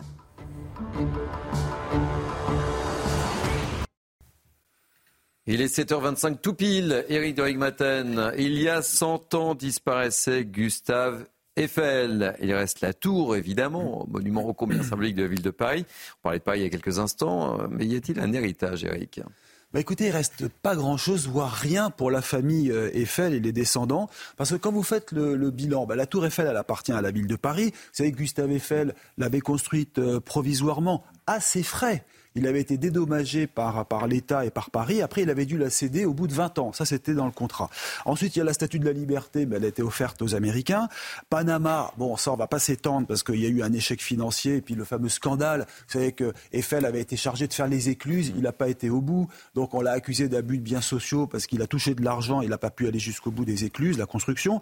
Et puis, les grands ouvrages comme le viaduc de Garabit, celui de Porto. Bon, tout ça, il reste aujourd'hui. Mais l'entreprise Eiffel elle-même, elle a existé jusqu'en 1975. Et puis ensuite, tout a été vendu euh, par morceaux. Euh, il restait les brevets qui ont rapporté gros, hein, parce que euh, Eiffel avait inventé les ponts démontables en métal. En fait, la seule chose qu'il reste de Eiffel, je vais vous dire, euh, qui fait référence vraiment à l'ingénieur, c'est Eiffage, hmm. un nom que vous connaissez peut-être. Eiffage, c'est un grand groupe euh, un peu comme Vinci, comme Bouygues. Alors c'est le numéro 3 français du BTP, numéro 5 européen. Euh, c'est construction métallique. C'est la même entreprise qui avait été créée par Eiffel en 1863 et elle a été vendue. Sauf qu'il y a quelque chose d'incroyable, c'est que cette société Eiffage est en procès avec la famille Eiffel depuis 2006 parce que, euh, tout simplement, Eiffel reproche à Eiffage d'utiliser abusivement le nom de l'ingénieur. Voilà, donc ils veulent pas qu'il y ait de référence. Ça a vendu, c'est fini, on n'en parle plus et la famille est toujours en procès. Et pourtant, il y a un savoir-faire euh, issu d'Eiffel. ah ben, on ne le sait pas, mais il y a plein plein de monuments. Alors j'ai regardé, vous avez des, bâtiments qui sont exemplaires. Vous avez la fondation Vuitton qui est à la base grâce aux constructions métalliques euh. Maintenant c'est Eiffage. Vous avez la pyramide du Louvre construite par Eiffage, mais c'est l'héritage Eiffel, le musée du Quai Branly, le viaduc de Millau. Alors même si le nom Eiffel a disparu, l'héritage est quand même là et de toute façon, procès ou non, Eiffel reste le nom le plus connu au monde. Hein. C'est vraiment une sacrée référence. L'arrière, arrière-petit-fils est aujourd'hui le seul dépositaire du nom. Mais alors, c'est un nom qui vaut des millions, mais euh, qui n'est pas exploité. Il n'y a pas de produits de luxe, il n'y a pas de parfum, il n'y a pas de vin. Il y a un moment une tentative de faire des vins Eiffel. En fait, ce qui reste, je vais vous dire, ce qui, ceux qui s'enrichissent le plus avec le nom Eiffel, eh ben, ce sont les petites tours que l'on voit en vente autour de la tour Eiffel, qui sont en plastique mmh. ou en petit métal pas cher. Elles viennent de Chine. Ils s'en vendent 2 millions chaque année sur les trottoirs et dans les boutiques souvenirs. 2 millions par an. Mais c'est fait où? Bah, En Chine et ça se vend sur le marché asiatique d'Aubervilliers. Voilà. Et pas un seul centime n'est reversé à la famille Eiffel. Le monde a bien changé. Et David Brunet, qui est un passionné d'histoire, qui est le rédacteur en chef de, notre chaîne, me précise quand même que sur la statue de la liberté aux États-Unis, il n'y a pas qu'Eiffel, il y a également Bartholdi. Ah, hein, c'est important de préciser. C'est structure en métal qui est faite par Eiffel. Eiffel, c'était le métal. Voilà. La dame Soyons Exactement. Il a raison, David. Leçon d'histoire. Et on salue David Brunet. Allez, on marque une pause pub et on se retrouve dans quelques instants, évidemment. A tout de suite, c'est la matinale jusqu'à 9h. Votre programme avec Magnolia.fr. Changez votre assurance de prêt à tout moment et économisez sur Magnolia.fr, comparateur en assurance de prêt immobilier. Votre météo des neiges avec des conditions météo très agréables sur toutes les stations de ski aujourd'hui, mais également au cours des prochains jours. Le soleil est au rendez-vous sur tous les massifs, en particulier sur les Alpes ou encore sur les Pyrénées avec des conditions très lumineuses. Par contre, les températures restent élevées. Le manteau neigeux est instable. Le risque d'avalanche persiste à nouveau sur les Alpes, mais rassurez-vous, la météo va rester très clémente en montagne jusqu'en début de semaine prochaine. C'était votre programme avec Magnolia.fr. Changez votre assurance de prêt à tout moment et économisez sur Magnolia.fr, comparateur en assurance de prêt immobilier. Karine Durand, j'allais vous oublier. Comment pourrais-je vous oublier? C'est le moment de la météo, ma chère Karine. La météo avec Groupe Verlaine. Isolation, photovoltaïque et pompe à chaleur pour une rénovation globale. Groupeverlaine.com Karine, encore plus de 20 degrés relevés hier après-midi. Est-ce que les températures vont rester aussi chaudes aujourd'hui? Et oui, elles vont rester aussi élevées. Regardez les valeurs qu'on a justement enregistrées hier. 22 à Perpignan, 18 à Ajaccio, 15 à Nantes, 11 à Paris. C'est entre 4 et 9 degrés au-dessus des valeurs de saison. Alors pour aujourd'hui déjà, on a un ciel encore bien nuageux hein, sur la moitié nord. Ça, n'évolue pas vraiment. Avec en plus le vent qui se renforce, hein, ce coup de vent qui commence à se mettre en place ce matin. Un ciel plus dégagé au sud, hormis ces brouillards qui peuvent résister notamment sur les plaines du sud-ouest au cours de l'après-midi. Attention, le coup de vent va être au plus fort entre midi et 17 heures. Plus de 100 km km à l'heure possible sur la pointe bretonne, 80-90 dans les terres. C'est un coup de vent tout à fait classique pour la saison. Les températures ce matin avec un gros contraste entre le nord, sous la douceur, sous les nuages, et le sud, avec des gelées sous le ciel dégagé jusqu'à moins 4 degrés pour le Puy-en-Velay et moins 3 à Lyon. Et au cours de l'après-midi, de la douceur absolument pour tout le monde. Nous nous situons encore largement au-dessus des moyennes. Un temps qui est plutôt automnal ou même printanier, mais certainement pas hivernal. C'était la météo avec Groupe Verlaine. Isolation, photovoltaïque et pompe à chaleur pour une rénovation globale. Groupeverlaine.com Merci de nous accueillir. Il est 7h30. Tout de suite, un nouveau journal dans la matinale de CNews. Nous sommes ensemble jusqu'à 9h. Voici les titres. Focus sur les émeutes. Après la mort de Naël, tué après un refus d'obtempérer, c'était il y a six mois. La France était embrasée, on l'a pas oublié. Six mois après, où en sommes-nous? On s'est posé la question. Les équipes de CNews sont retournées à Montargis dans le Loiret. La commune de 15 000 habitants avait payé un très lourd tribut. Le reportage dans cette édition. On évoque euh, dans la matinale aussi la situation au Proche-Orient. La guerre va durer encore de nombreux mois. C'est le message passé par l'armée israélienne hier. On sera sur place avec nos envoyés spéciaux Régine Delfour et Sacha Robin. Et puis nos pêcheurs, oui, nos pêcheurs sont en colère, très en colère même. Ils vont devoir rester à quai pendant un mois à partir du 20 janvier et ils ne comprennent pas pourquoi. C'est une décision du Conseil d'État. On vous explique tout. Et l'on reparle encore de Gérard Depardieu. C'est devenu une véritable affaire d'État après la défense d'Emmanuel Macron et puis, et puis après la tribune dans le Figaro d'une soixantaine d'artistes qui ont pris la défense de l'acteur. Des associations montent au créneau maintenant et dénoncent cette défense. Laurent Boyer, président de l'association des papillons, était notre invité tout à l'heure. Et puis la chronique euh, économie avec Eric Derigmaten. Il y a 100 ans, oui 100 ans, on en parlait il y a quelques instants, disparaissait Gustave Eiffel. Que reste-t-il de l'héritage de Gustave Eiffel? On en reparle, évidemment. Allez, Jana, pour commencer, on va prendre la direction, donc je le disais, de Montargis. On va dans le Loiret. Il y a six mois, le centre-ville de Montargis subissait une nuit d'émeutes sans précédent. De nombreux commerces avaient été vandalisés, laissant la ville sous le choc. Alors, euh, six mois plus tard, quelle est la situation euh, sur place? On y est retourné. Vous allez voir que tout n'est pas réglé. Reportage de Fabrice Elsner avec le récit de Chloé Tarka, Mathilde Couvillard-Flornois et Dounia Tengour. Dans la nuit du 29 au 30 juin, les émeutiers avaient mis à sac une soixantaine de magasins du centre-ville de Montargis. Six mois plus tard, les planches de bois continuent à faire office de vitrine. Pascal, montargeoise depuis toujours et agent d'assurance, constate l'ampleur des dégâts. Cette boutique euh, en bois, hein, une des plus vieilles de Montargis, a entièrement brûlé, hein, vous pouvez le constater. Euh, donc elle n'a pas pu rouvrir hein, suite aux émeutes. Pour Noël, la mairie a décidé de placer ce sapin de 6 mètres de haut en lieu et place de l'ancienne pharmacie détruite par les flammes lors des émeutes. ça égaye un petit peu. C'est sympa ce qu'ils ont fait, la mairie ou, ou la ville. Je trouve ça magnifique.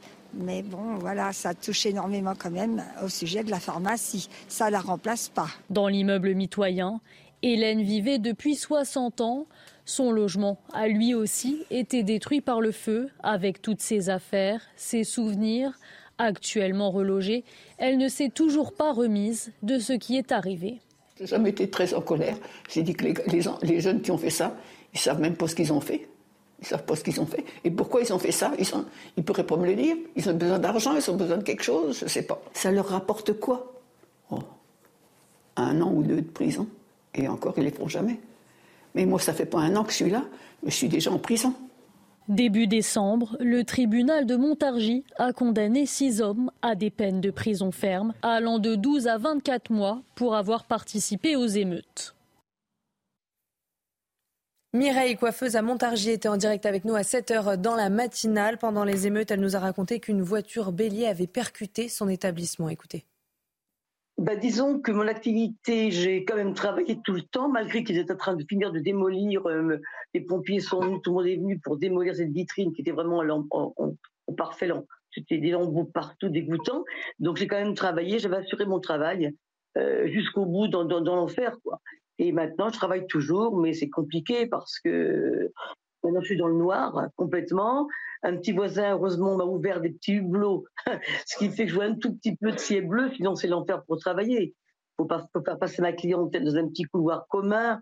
Enfin, c'est infect, c'est horrible. Et maintenant, Chana, on n'a pas les mots, l'effroi, le choc, un mot, plus que jamais en Seine-et-Marne, le père de famille soupçonné d'avoir tué sa femme et ses quatre enfants euh, est toujours hospitalisé ce matin sous le régime de la garde à vue. Il présente des blessures importantes à la main. L'homme de 33 ans, suivi depuis 2017 pour des troubles psychiatriques, a été interpellé hier au domicile de son père à Sevran, en Seine-Saint-Denis. Les forces de l'ordre qui ont découvert les cinq corps racontent n'avoir jamais vu tant d'horreur auparavant. Je vous propose d'écouter William Maury du syndicat Alliance Police. Euh, j'ai eu mes collègues au téléphone mhm. tout à l'heure. Euh, j'ai pu faire un premier point. Alors, je ne vous raconterai pas tout ce qu'on a pu se dire, puisqu'il y, y, a une enquête criminelle en cours. Euh, ils n'ont jamais vu ça. Ils n'ont jamais vu ça. Ils étaient sur une, une scène de violence euh, proche de l'atroce, hein, euh, voilà, avec euh, une mise en sécurité obligatoire de l'appartement, c'est-à-dire que quand vous découvrez la première victime, eh ben, vous êtes obligé de rentrer l'appartement, de rentrer dans cet appartement-là, faire pièce par pièce pour être sûr que l'auteur n'y soit plus, n'y soit pas.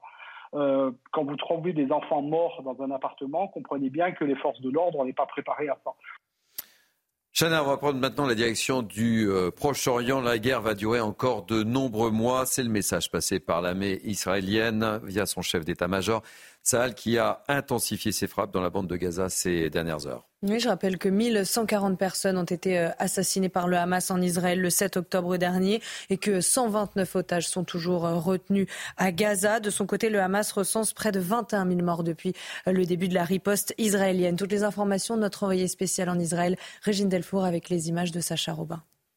Benjamin Netanyahou a réaffirmé que les combats allaient s'intensifier dans les jours à venir et que ce serait une longue guerre.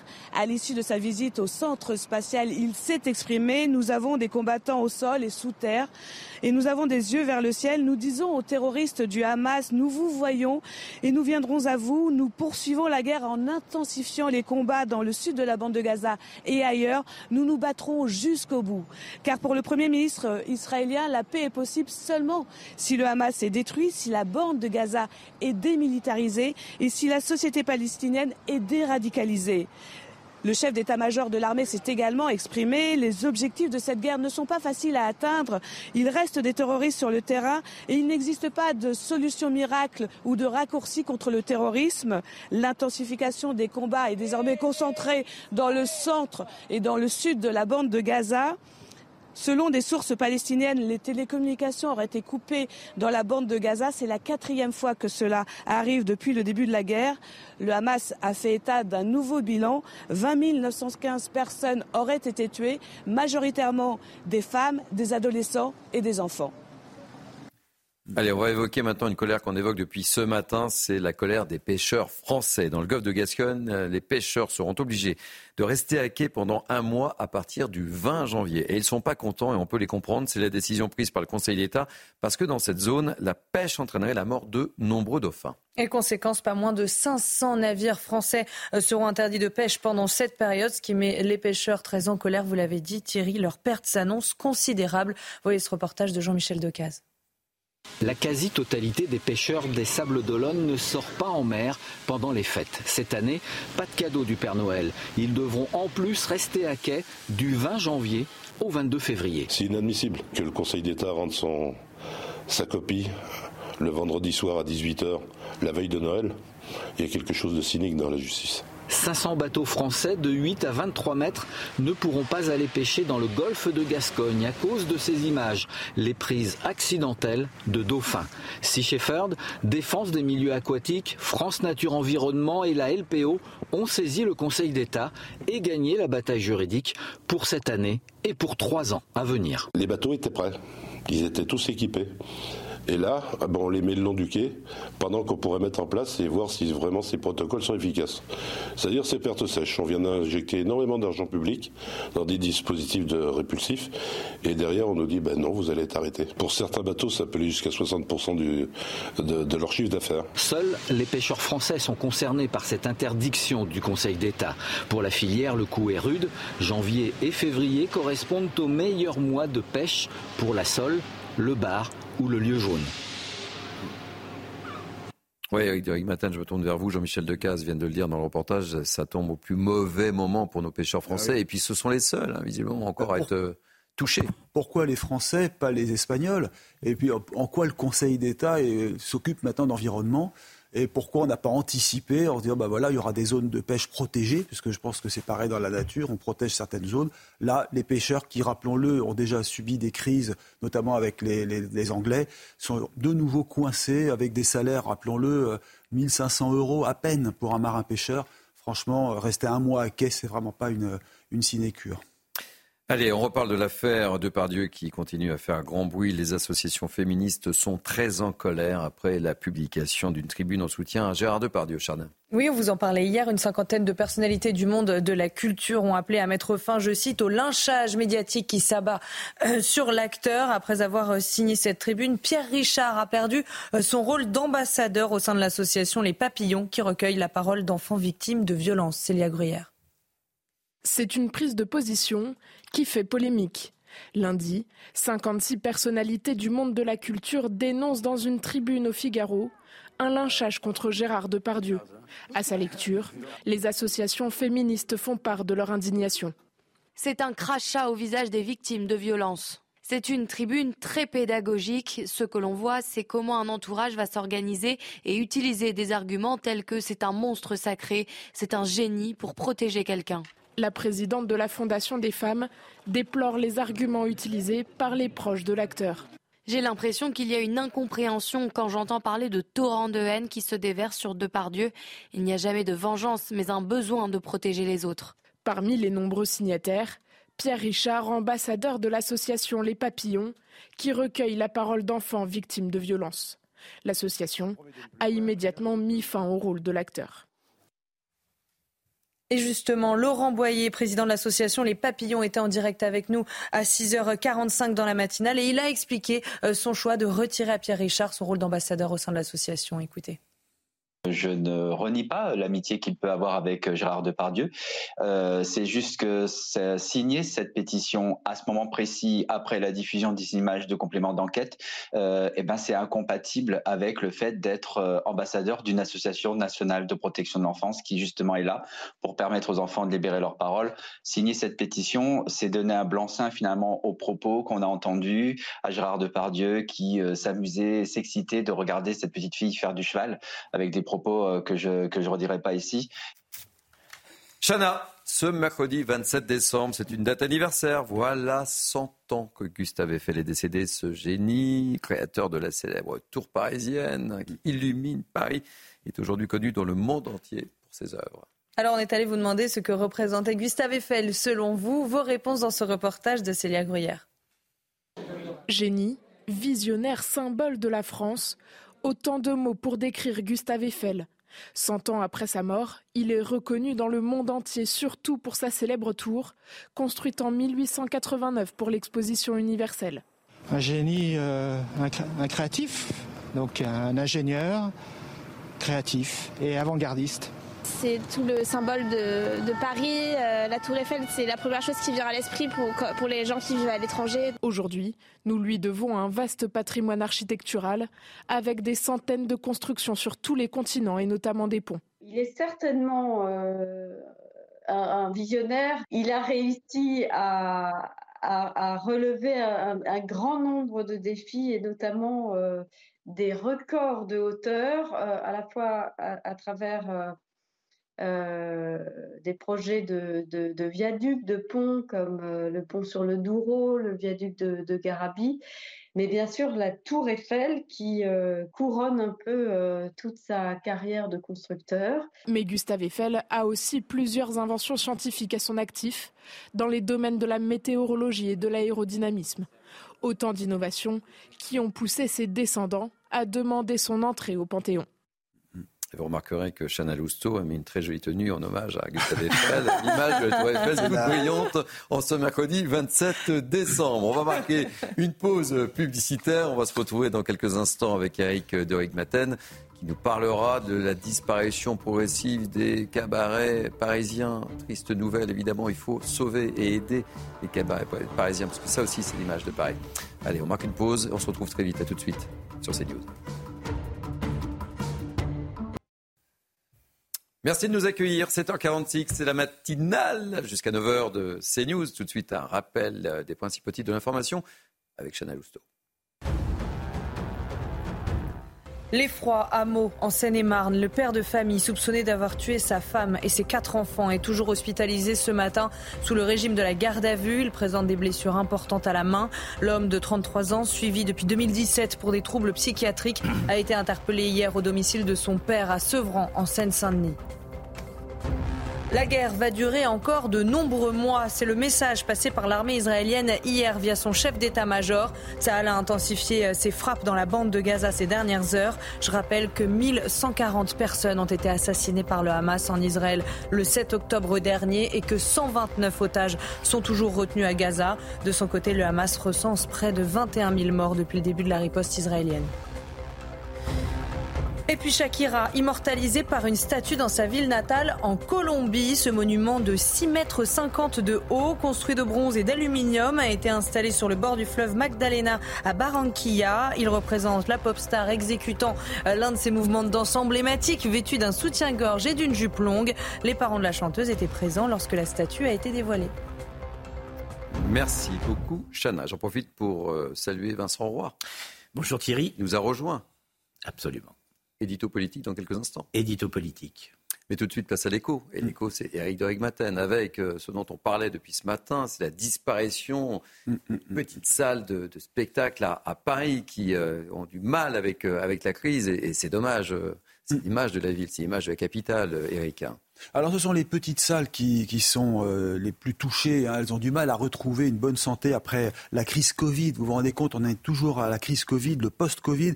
La fréquentation est toujours en baisse. Hein. Elle a chuté même de 16% au troisième trimestre par rapport à l'avant-crise Covid, les chiffres de référence. Alors leur problème, c'est la solidité financière. Il faut aujourd'hui faire face à des dettes très importantes, le remboursement des PGE, qui sont les prêts garantis euh, par l'État. Il y a même une forte progression des défaillances, précise le CAMULC, qui est le syndicat des cabarets, musicoles et lieux de création. Et d'ailleurs, l'un des représentants de la profession, Sébastien Molina, qui est humoriste et qui dirige le cabaret Le Grenier du Rire à Paris dans le 17e, demande vraiment à l'État de s'intéresser à ce problème. C'est une sorte d'appel à l'aide. Écoutons-le.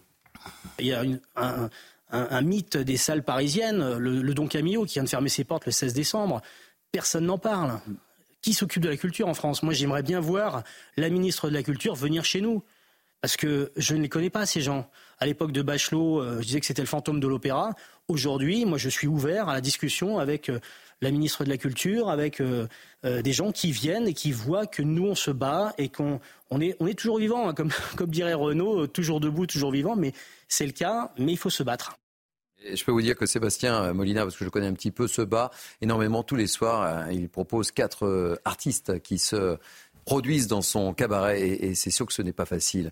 Alors Eric, il y a aussi des grands noms qui viennent de, disparaître. Hein. Il, évoquait Sébastien Molina. Vous vous rendez compte, le Lido, qui ne connaît pas dans le monde le Lido, la célèbre salle des Champs-Élysées, euh, depuis 1946 avec euh, ses strass, ses paillettes, ses plumes, eh bien cette salle a fermé. Alors le groupe Accor l'a reprise, on ne sait pas encore ce que va devenir le Lido, mais en tout cas ce sera plus une salle avec des, danseuses. Euh, il y a trop de dettes en fait au Lido, trop cher en plus à exploiter, donc la salle n'a pas survécu. Vous parliez du Don Camillo, pareil, il n'a pas résisté. Quand on pense que vous avez eu Charles Trenet, Gainsbourg, De Vos, Lieu Gérard, 70 ans de carrière pour le Don Camillo, victime là des gilets jaunes, du Covid, des émeutes, euh, des menaces d'attentats et des aides de l'État insuffisantes. Alors, je termine par un point.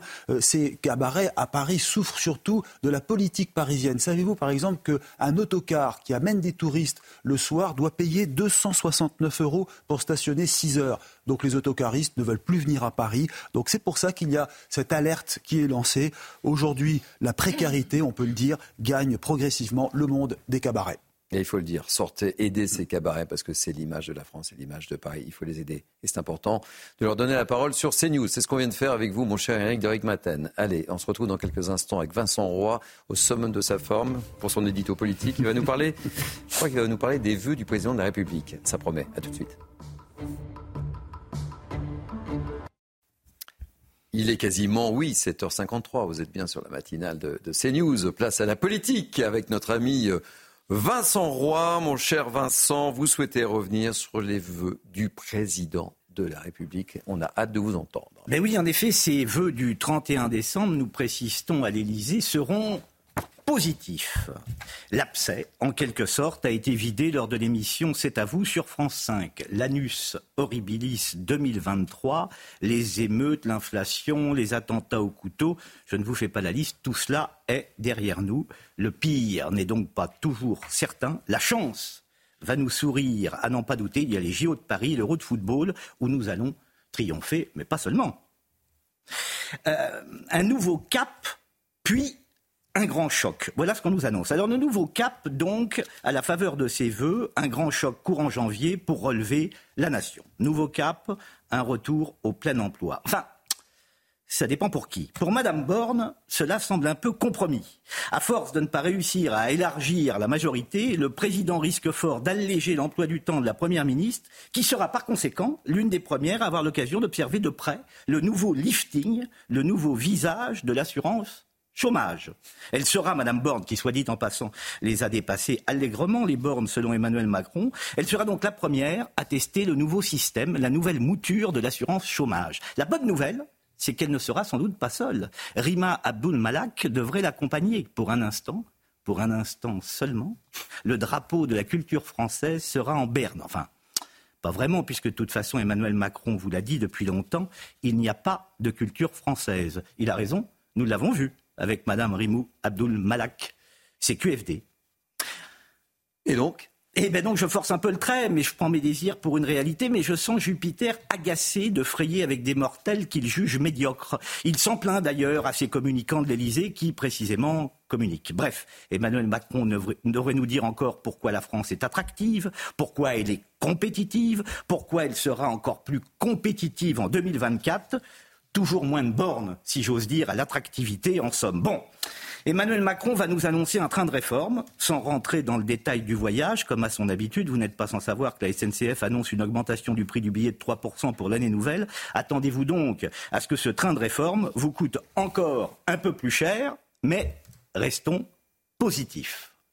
Le président va nous dire qu'il vous comprend, il va vous dire qu'il vous aime, que vous êtes admirable, qu'il croit en vous, qu'il vous écoute, mieux, qu'il vous a entendu, mais qu'il ne peut pas, pour autant, vous laisser la parole. Vous n'aurez pas votre référendum sur l'immigration, ce que vous appelez de vos voeux, c'est la période, justement, restera vain. Vous entendrez parler, en lieu et place, d'Europe, toujours plus d'Europe, et de décentralisation, ce sera cap qui vend. Vous entendrez parler du retour d'un conseiller territorial, semble-t-il, tant Emmanuel Macron est lassé de la complainte des élus locaux, nous disait le JDD ce week-end.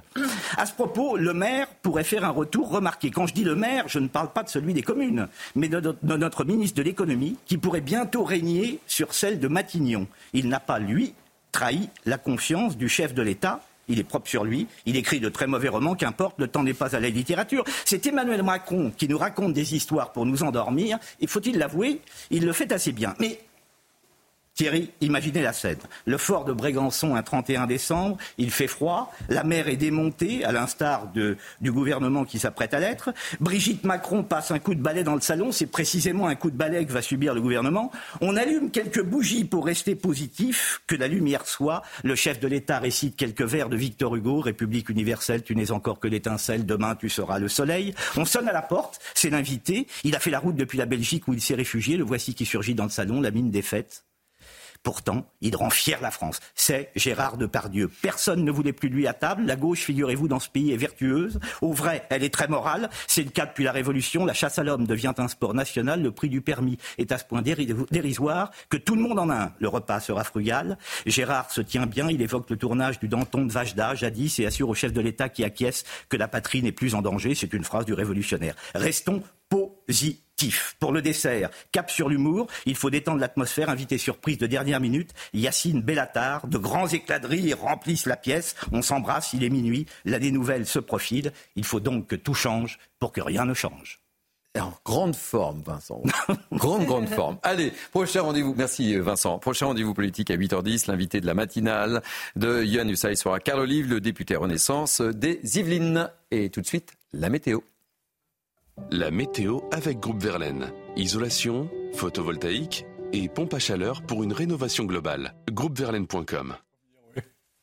La météo avec vous, Karine. Le temps actuel fait davantage penser à l'automne qu'à l'hiver, avec de la douceur partout. Mais attention, un coup de vent en prévision. Oui, du vent violent pour cet après-midi. Mais juste avant, je voulais quand même vous montrer euh, cette image de l'Europe avec ces couleurs rouges qui témoignent de l'écart à la norme, aux températures. Donc plus c'est rouge foncé, euh, plus on s'écarte de la norme de décembre. Et on voit euh, qu'effectivement, sur le nord de la France, eh bien, on se situe en moyenne 5 degrés au-dessus des moyennes de saison. Pour le sud, un petit peu en dessous, 3 à 4 degrés au-dessus des moyennes. Et puis quand on se dirige carrément vers l'Europe de l'Est, la Hongrie, la Bulgarie, on est 9 à 10 degrés au-dessus des moyennes. C'est vraiment toute l'Europe, ou presque, qui est concernée par cette très grande douceur. Alors ailleurs, sur la moitié nord du pays, on est toujours sous les nuages, hein, avec parfois des petites bruines, mais pas grand-chose. Par contre, le vent de sud se renforce déjà ce matin. Il va se renforcer d'heure en heure. Du beau temps pour la moitié sud, hormis ces brouillards qui peuvent rester encore tenaces sur les plaines du sud-ouest et sur le Val de Saône.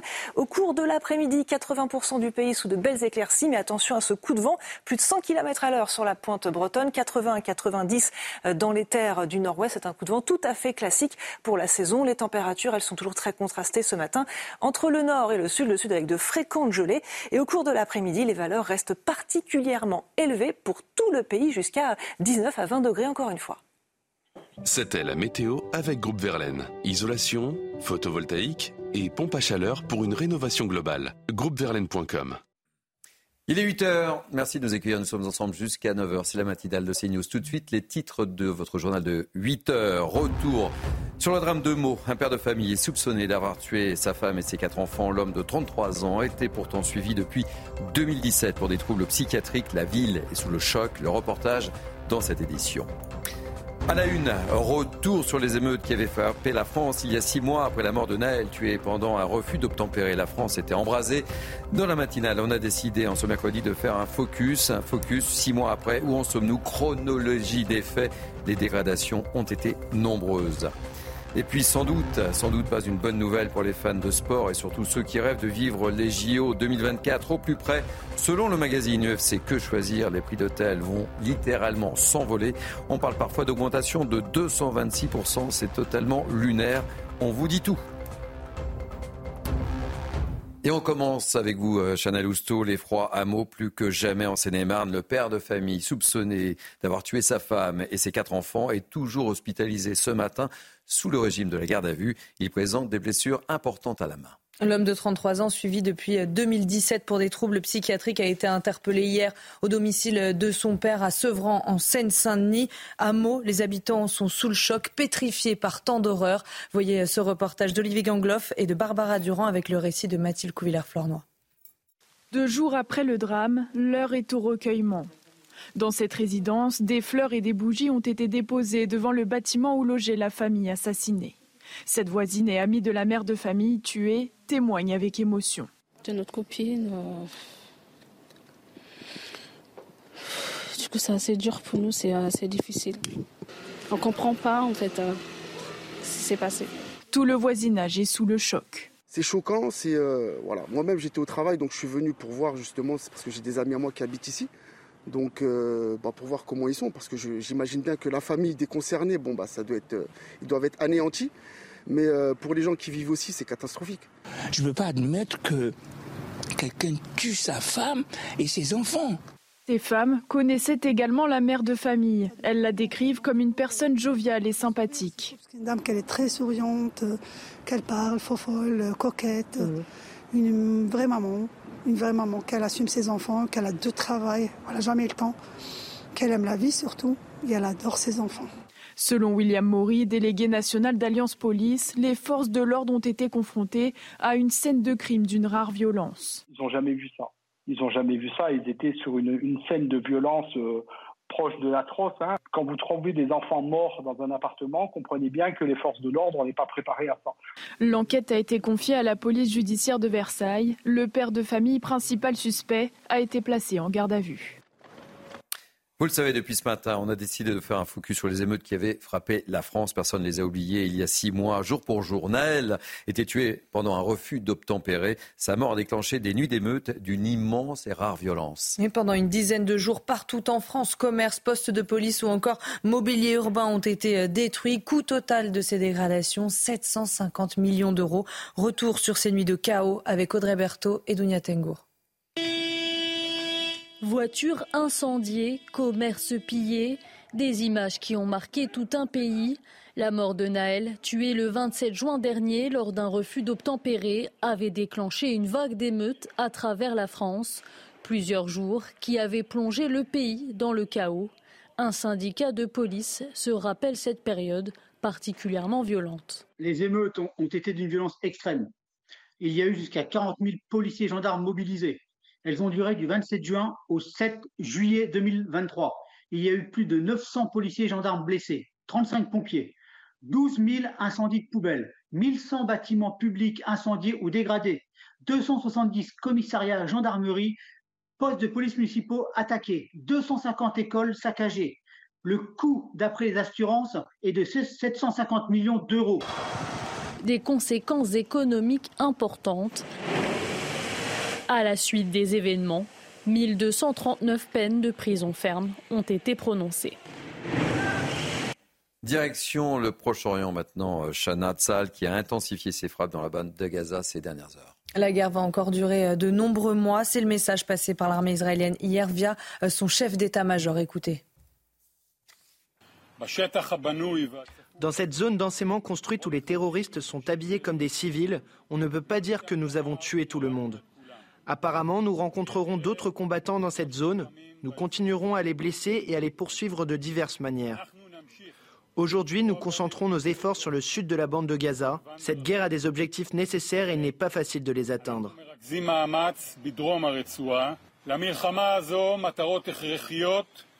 La guerre se déroule dans une zone complexe.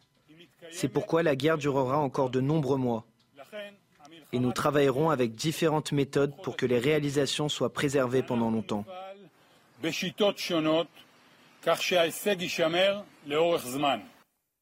Et la France est gravement euh, préoccupée par l'intensification et la prolongation des combats à Gaza. Dans un communiqué, le ministère des Affaires étrangères a réitéré son appel à une trêve immédiate pour obtenir un cessez-le-feu Chana. Le Quai d'Orsay regrette la mort de nombreux civils ces derniers jours à Gaza. Alors le ministère a appelé une nouvelle fois Israël à prendre des mesures euh, pour les protéger, mais aussi euh, pour garantir un accès humanitaire sans entrave. C'est à vous Thierry. Ah, pardon. On va évoquer un sujet qui risque de faire grincer beaucoup de dents. Je ne sais pas où j'étais, sans doute dans mes pensées. Euh, et à commencer par les passionnés de sport, ceux qui rêvent de vivre les JO au plus près, euh, euh, c'est-à-dire à Paris. Pour la cérémonie d'ouverture des JO de Paris, les prix d'hôtel vont augmenter et vont être multipliés par trois. C'est ce que révèlent nos amis du quotidien UFC. Que choisir une augmentation moyenne de 226%, c'est énorme. En plus de ces prix, un tiers des hôtels obligent leurs clients à réserver plusieurs nuits pendant cette période. Célia Gruyère. 1033 euros, c'est la somme qu'il faudra débourser en moyenne pour une nuit dans certains hôtels à Paris pendant la cérémonie d'ouverture des Jeux Olympiques le 26 juillet prochain. Deux semaines plus tôt, une nuitée coûte pourtant en moyenne 317 euros. Une explosion des prix dénoncée par l'UFC Que Choisir? On a consulté les prix de 80 hôtels qui étaient disponibles sur le, passage de, la cérémonie. Donc ce sont des endroits qui sont très localisés. Et donc sur les 80 hôtels euh, pour lesquels on a trouvé des, prix disponibles, il y a 20% des, hôtels qui acceptent de réserver une chambre juste pour une nuit. Et là, dans ce cas-là, le prix euh, augmente en moyenne de 226%. Et en plus de l'explosion des prix, 30% des hôtels obligent à réserver plusieurs nuits. Un handicap supplémentaire pour les personnes souhaitant prendre une chambre. Dans ces cas-là, le prix augmente un peu moins, mais il augmente toujours beaucoup, puisque l'augmentation, elle est de 121% en moyenne. Mais euh, ce qui fait que, par exemple, une nuitée qui serait à 319 euros passe à 867 euros. Donc on est quand même encore dans une augmentation euh, très importante et une augmentation en plus qui va être un peu plus importante pour la personne qui réserve puisque là elle est obligée de réserver plusieurs nuits et non pas une seule nuit. En attendant l'arrivée des Jeux Olympiques, l'UFC Que Choisir va continuer d'observer l'évolution des prix des hôtels. Il ne me reste plus qu'à vous remercier. Vincent Bras, vous allez nous quitter. vous avez vu le prix des hôtels bah Oui, on en a parlé tout à l'heure. Là, il est, il est, temps de quitter la France et l'Europe et de gagner la Bretagne. Par exemple. Par exemple. Mais pas en France. Mais, ce n'est pas en France. Mais pour Ligio, ça va être plus compliqué. Allez, dans quelques instants, la grande interview politique de Yohann Usaï qui recevra Carl Olive, député euh, Renaissance des Yvelines. Nous sommes ensemble jusqu'à 9h, c'est la matinale. Bon réveil et bon courage si vous allez au travail. Merci de nous accueillir tout de suite. Place à la politique avec le grand rendez-vous. Yohann Usaï reçoit Carl Olive, député Renaissance des Yvelines. Bonjour, Bonjour Carl Olive et bienvenue sur CNews. Bonjour Carl Olive et soyez le bienvenu sur CNews et sur Europe 1. Emmanuel Macron l'avait annoncé, il l'a fait. Le président de la République a officiellement saisi le Conseil constitutionnel à propos de la loi immigration. Le chef de l'État qui espère que les sages censureront certaines dispositions issues des négociations avec les républicains. Quelles sont ces dispositions que vous espérez voir censurées précisément? Bonjour Monsieur Usaï, euh, bonne fête et merci pour, pour l'invitation. Euh, non, le président de la République, il ne souhaite rien de la part du Conseil constitutionnel. Il souhaite simplement que le Conseil constitutionnel, euh, je dirais, fasse, fasse son œuvre et puis vienne. Ça, n'est pas ce que nous disent ses proches. Ses proches nous disent on espère que certaines dispositions les plus dures seront censurées. Ils le... disent, vous pouvez le dire. Non, mais le Conseil constitutionnel, vous savez, c'est l'arbitre du match. Et la météo, elle est la même pour, pour l'ensemble des équipes. Donc le Conseil constitutionnel va peigner les dispositions de la loi qui a été votée au au, Parlement. Euh, le président disait, et je le rejoins parce qu'on le vit sur le terrain, le conditionnement notamment euh, des aides sur un certain nombre de, de temps passés sur, euh, sur notre pays pour, pour les étrangers, c'est peut-être quelque chose qui sera réduit, qui sera annulé. Ça, ça ne vous plaît pas c'est pas que ça me plaît pas. C'est ce qu'on a qualifié de préférence nationale dans le texte. en fait, il n'y a pas de préférence nationale. Il y a une préférence par rapport au travail. Et c'est vrai qu'aujourd'hui, euh,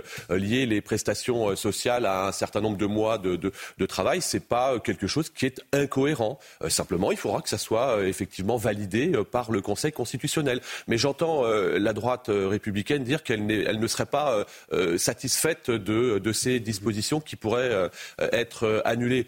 Mais on n'a pas à être satisfait ou pas. Encore une fois, le Conseil constitutionnel, 1958, il est souverain et donc il faut respecter. Mais quand Emmanuel Macron dit, par exemple, qu'une caution pour les étudiants étrangers, c'est quelque chose qu'il ne trouve pas utile, il ne serait pas mécontent de voir cette disposition censurée, par ben Moi non plus. Vous, vous Moi non plus. Moi non plus. Mais est-ce que vous comprenez que ce soit étrange de voir un texte adopté par la majorité et ensuite que cette majorité, que l'exécutif espère que ce soit censuré? C'est inédit. Ça montre bien qu'on est en pleine crise politique. Non ça, montre, non, ça montre juste une chose, euh, Monsieur Zay, c'est que quand Gérald Darmanin, euh, après la commission euh, mixte paritaire au Sénat, explique qu'il y a un certain nombre de dispositions qui pourraient être revues euh, par le Conseil constitutionnel, chacun prend ses responsabilités. Quand les collègues euh, républicains que je respecte, et d'ailleurs je les félicite par rapport au texte qui avait été fait, euh, mettent des dispositions dont ils savent peut-être qu'elles ne passeront pas au Conseil constitutionnel, ils prennent leurs responsabilités. On n'a pas, nous, à interpréter le Conseil Mais est-ce que constitutionnel. nous vivons une crise politique aujourd'hui? On vit, une, je dirais, une, une déflagration. Et, et j'en veux pour preuve la menace d'un certain nombre de, de- de ministres qui, euh, pardon, ont fait un peu de chantage euh, avec euh, le, le- le gouvernement, avec euh, la première ministre, avec le président de la République. Et évidemment que, que ça entraîne une crise. Du pas simple. chantage en menaçant de démissionner si ce texte était voté, ce qui a été le cas. Oui, alors c'est compliqué. C'est pour ça qu'il y aura certainement un, remaniement. Je pense qu'on ne gère pas euh, les politiques publiques en faisant euh, la menace et le chantage. Pardon de le dire, mais on en a beaucoup entendu pour le coup parler sur euh, le terrain au quotidien par la suite. Moi, j'aurais préféré que celles et ceux qui avaient menacé puissent mettre leur acte en face de, leur, leurs mots, à l'image de ce qu'a fait Aurélien Rousseau, que, je tiens à, saluer, qui a été un très grand, notamment directeur de l'ARS que j'ai connu pendant le, pendant le Covid. Après, chacun prend ses responsabilités, encore une fois. Mais je peux vous dire que ça, ça affaiblit notamment la cohésion euh, dans le groupe des, parlementaires euh, de la majorité présidentielle. Aurélien Rousseau, ministre de la Santé, qui a démissionné suite à l'adoption de ce texte. D'autres ministres avaient menacé de le faire. Clément Beaune, ministre des Transports, Rima Abdulmanak, ministre de la Culture. Ils auraient dû démissionner, c'est ce que vous nous dites. Vous nous dites nous vivons une crise politique. Vous souhaitez un remaniement, il faut donc qu'il soit débarqué.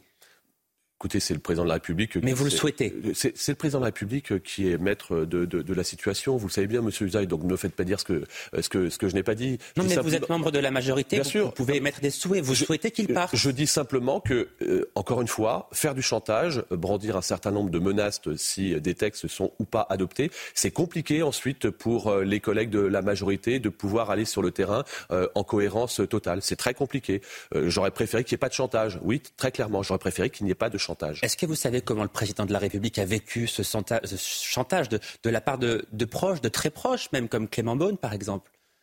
Oui, Clément Beaune, qui est, qui est un très bon euh, ministre des Transports. Euh, je crois que le président de la République, c'est quelqu'un qui protège ses équipes. Euh, et donc, il aime euh, chasser, chasser en meute. C'est le propre, notamment, qu'on connaît aussi dans le sport. Et quand on marque contre son camp, c'est compliqué ensuite de réintégrer une équipe. Voilà, c'est. je, je- je- je pense que c'est.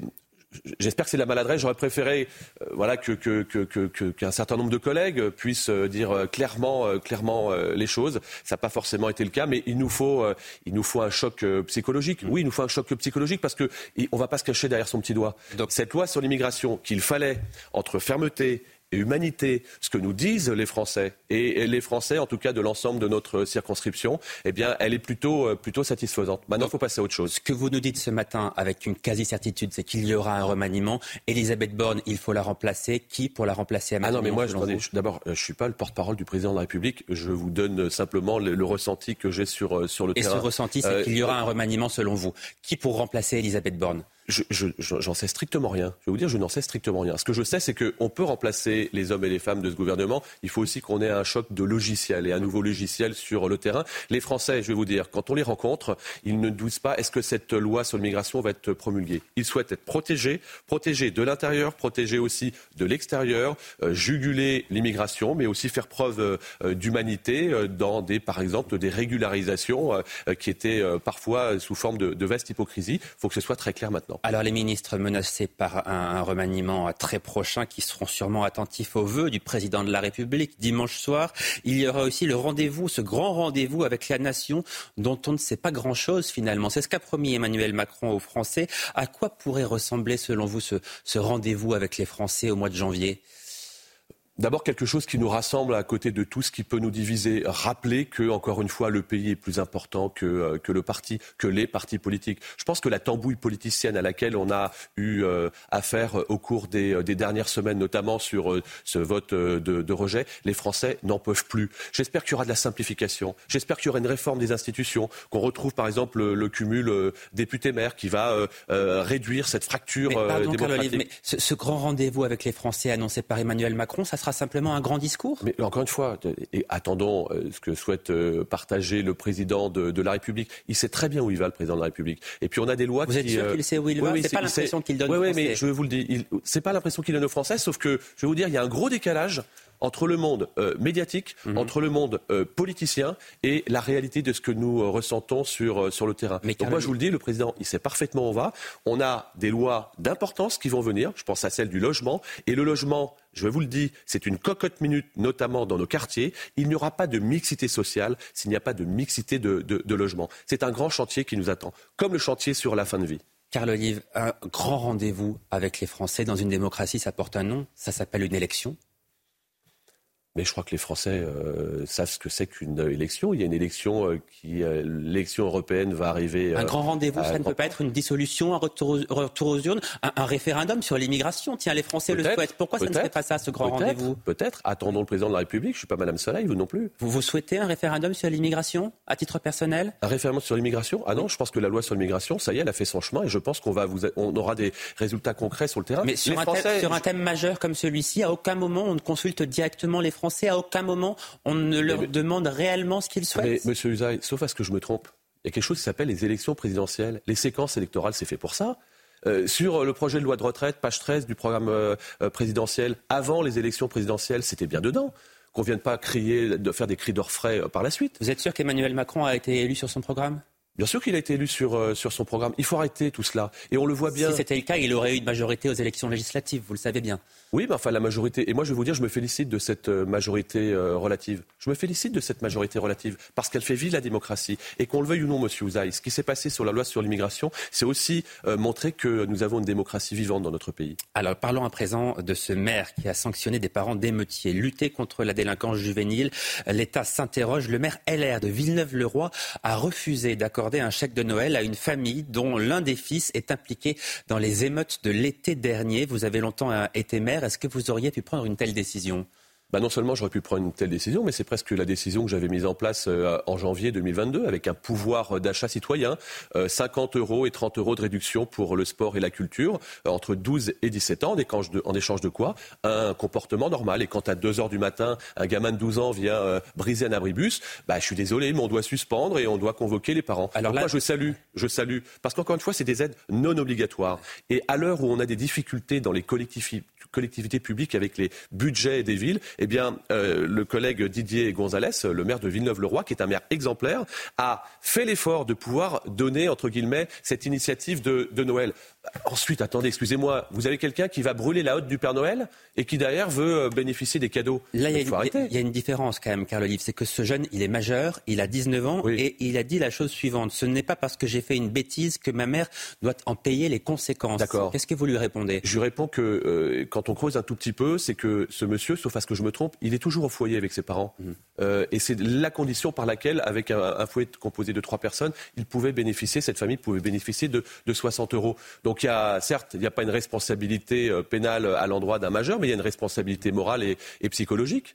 Euh, moi, j'ai des, euh, des, des, garçons qui sont majeurs. Quand un garçon majeur vit chez moi, je ne vais euh, pas l'applaudir des deux mains quand il rentre après avoir brûlé euh, la police municipale de, de Villeneuve-le-Roi. Mmh. Donc moi, je salue cette, finalement cette décision réciprocité, entre, encore une fois, entre les droits et les devoirs. C'est ce qu'attendent les Français. C'est ce qu'attendent les Français. Et je suis convaincu que la majeure partie des, 1000, des 11 000 habitants de Villeneuve-le-Roi applaudissent Ce qui nous évite d'osciller entre l'impunité, voyez-vous, et puis le, le laxisme.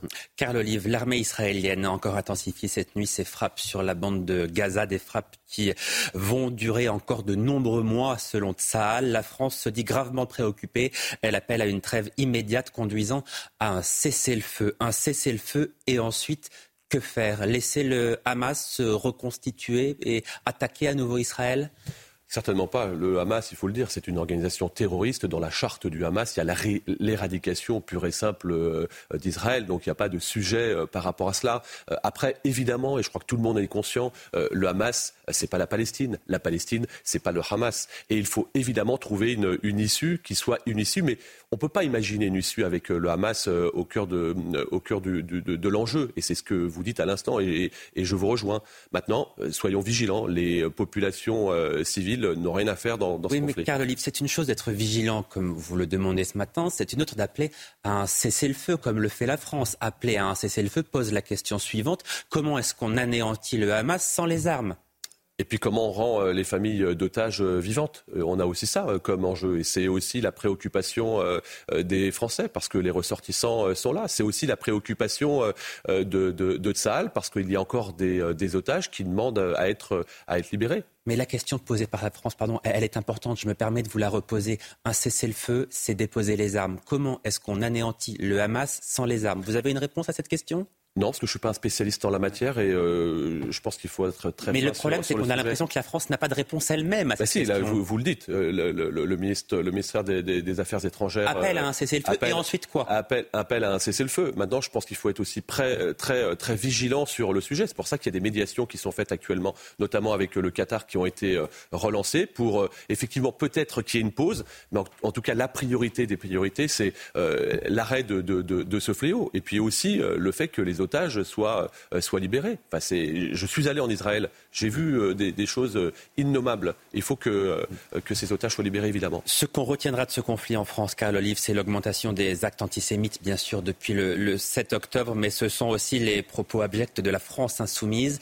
Il y a quelques semaines sur CNews, vous disiez que Jean-Luc Mélenchon devrait être fiché S, car il est bien plus dangereux qu'un certain nombre de fichiers S dans notre pays.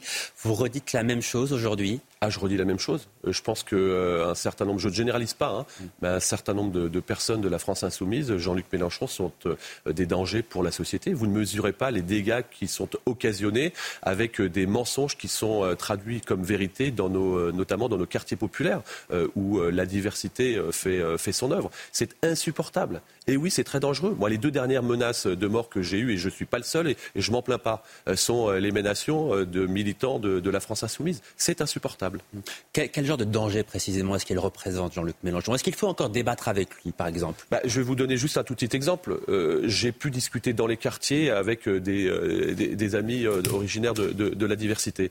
J'ai été pris en flagrant délit de méconnaissance totale sur le projet de loi sur l'immigration, reprenant finalement des, des, palabres et des leitmotifs de la France insoumise. Et puis une fois qu'on explique les choses, on s'aperçoit bien que ce sont de véritables mensonges. Merci beaucoup, Carl Olive, d'être venu ce matin en direct sur CNews et sur euh, Europe 1. Passez une euh, très belle journée.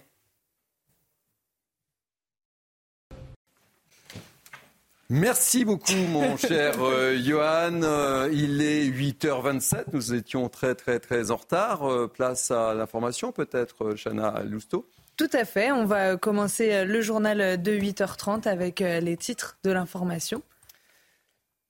Et on commence tout de suite. C'est parti. À Montargis, tout d'abord, focus sur les émeutes après la mort de Naël, tué après un refus d'obtempérer. C'était il y a six mois. La France s'était embrasée. Six mois après, où en sommes-nous? Les équipes de CNews sont retournées à Montargis, dans le Loiret.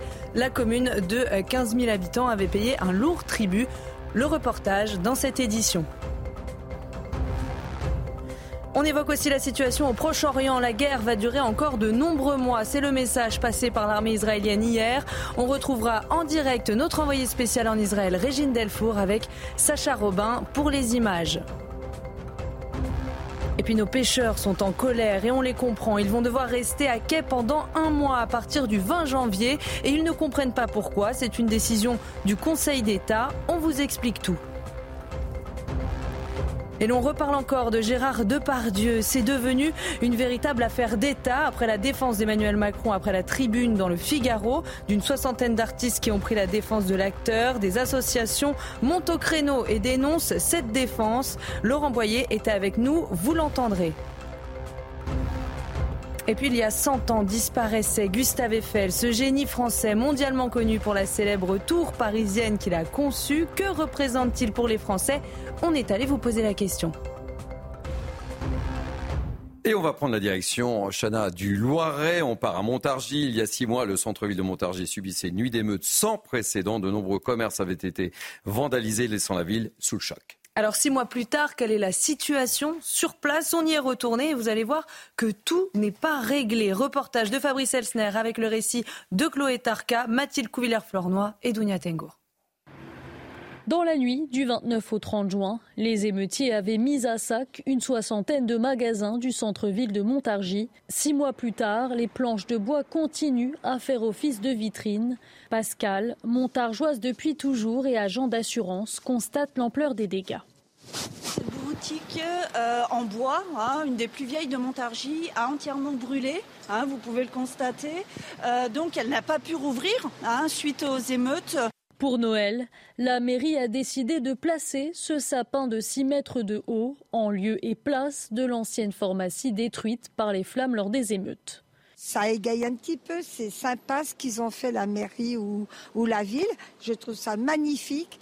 Mais bon, voilà, ça touche énormément quand même au sujet de la pharmacie. Ça ne la remplace pas. Dans l'immeuble mitoyen, Hélène vivait depuis 60 ans. Son logement a lui aussi été détruit par le feu, avec toutes ses affaires, ses souvenirs. Actuellement relogée, elle ne s'est toujours pas remise de ce qui est arrivé. J'ai jamais été très en colère. J'ai dit que les, les, jeunes qui ont fait ça, ils savent même pas ce qu'ils ont fait. Ils savent pas ce qu'ils ont fait. Et pourquoi ils ont fait ça? Ils, sont, ils pourraient pas me le dire. Ils ont besoin d'argent, ils ont besoin de quelque chose, je sais pas. Ça leur rapporte quoi? Oh. Un an ou deux de prison. Et encore, ils les feront jamais. Mais moi, ça fait pas un an que je suis là, mais je suis déjà en prison. Début décembre, le tribunal de Montargis a condamné six hommes à des peines de prison ferme, allant de 12 à 24 mois pour avoir participé aux émeutes.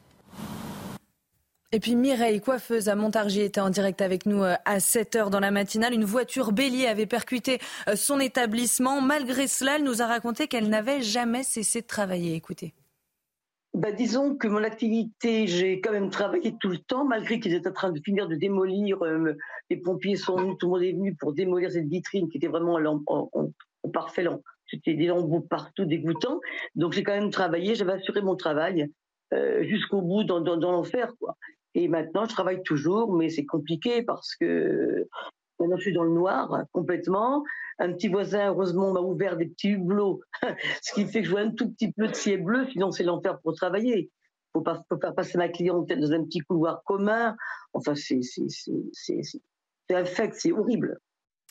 Denis Deschamps, on le voit à travers ce témoignage, à travers le reportage également, il y a deux traumatismes, le traumatisme économique et puis le traumatisme psychologique de devoir reprendre l'activité, relancer l'activité après ces émeutes. Vous avez tout à fait raison.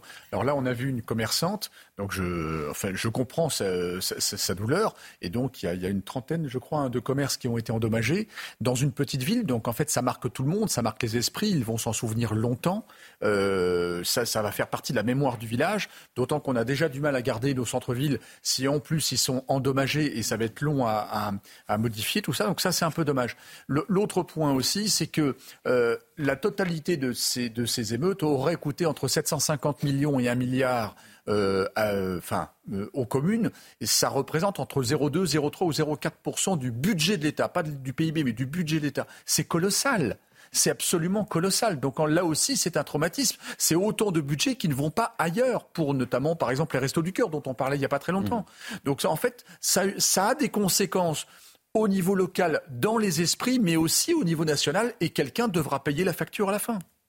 Le choc, l'effroi, il n'y a pas de mot. À mot, justement, plus que jamais, Chana, en Seine-et-Marne, le père de famille soupçonné d'avoir tué sa femme et ses quatre enfants est toujours hospitalisé ce matin sous le régime de la garde à vue. Il présente des blessures notamment à la main. L'homme de 33 ans, suivi depuis 2017 euh, pour des, pour des troubles psychiatriques, a été euh, interpellé hier au domicile de son père à Sevran, en Seine-Saint-Denis. Les forces de l'ordre qui ont découvert les cinq corps racontent n'avoir jamais vu tant d'horreur auparavant. Écoutez William Maury du syndicat Alliance Police. Euh, j'ai eu mes collègues mon téléphone mhm. tout à l'heure. j'ai pu faire un premier point. Alors, je ne vous raconterai pas tout ce qu'on a pu se dire, puisqu'il y, a une, y a une enquête criminelle en cours. ils n'ont jamais vu ça.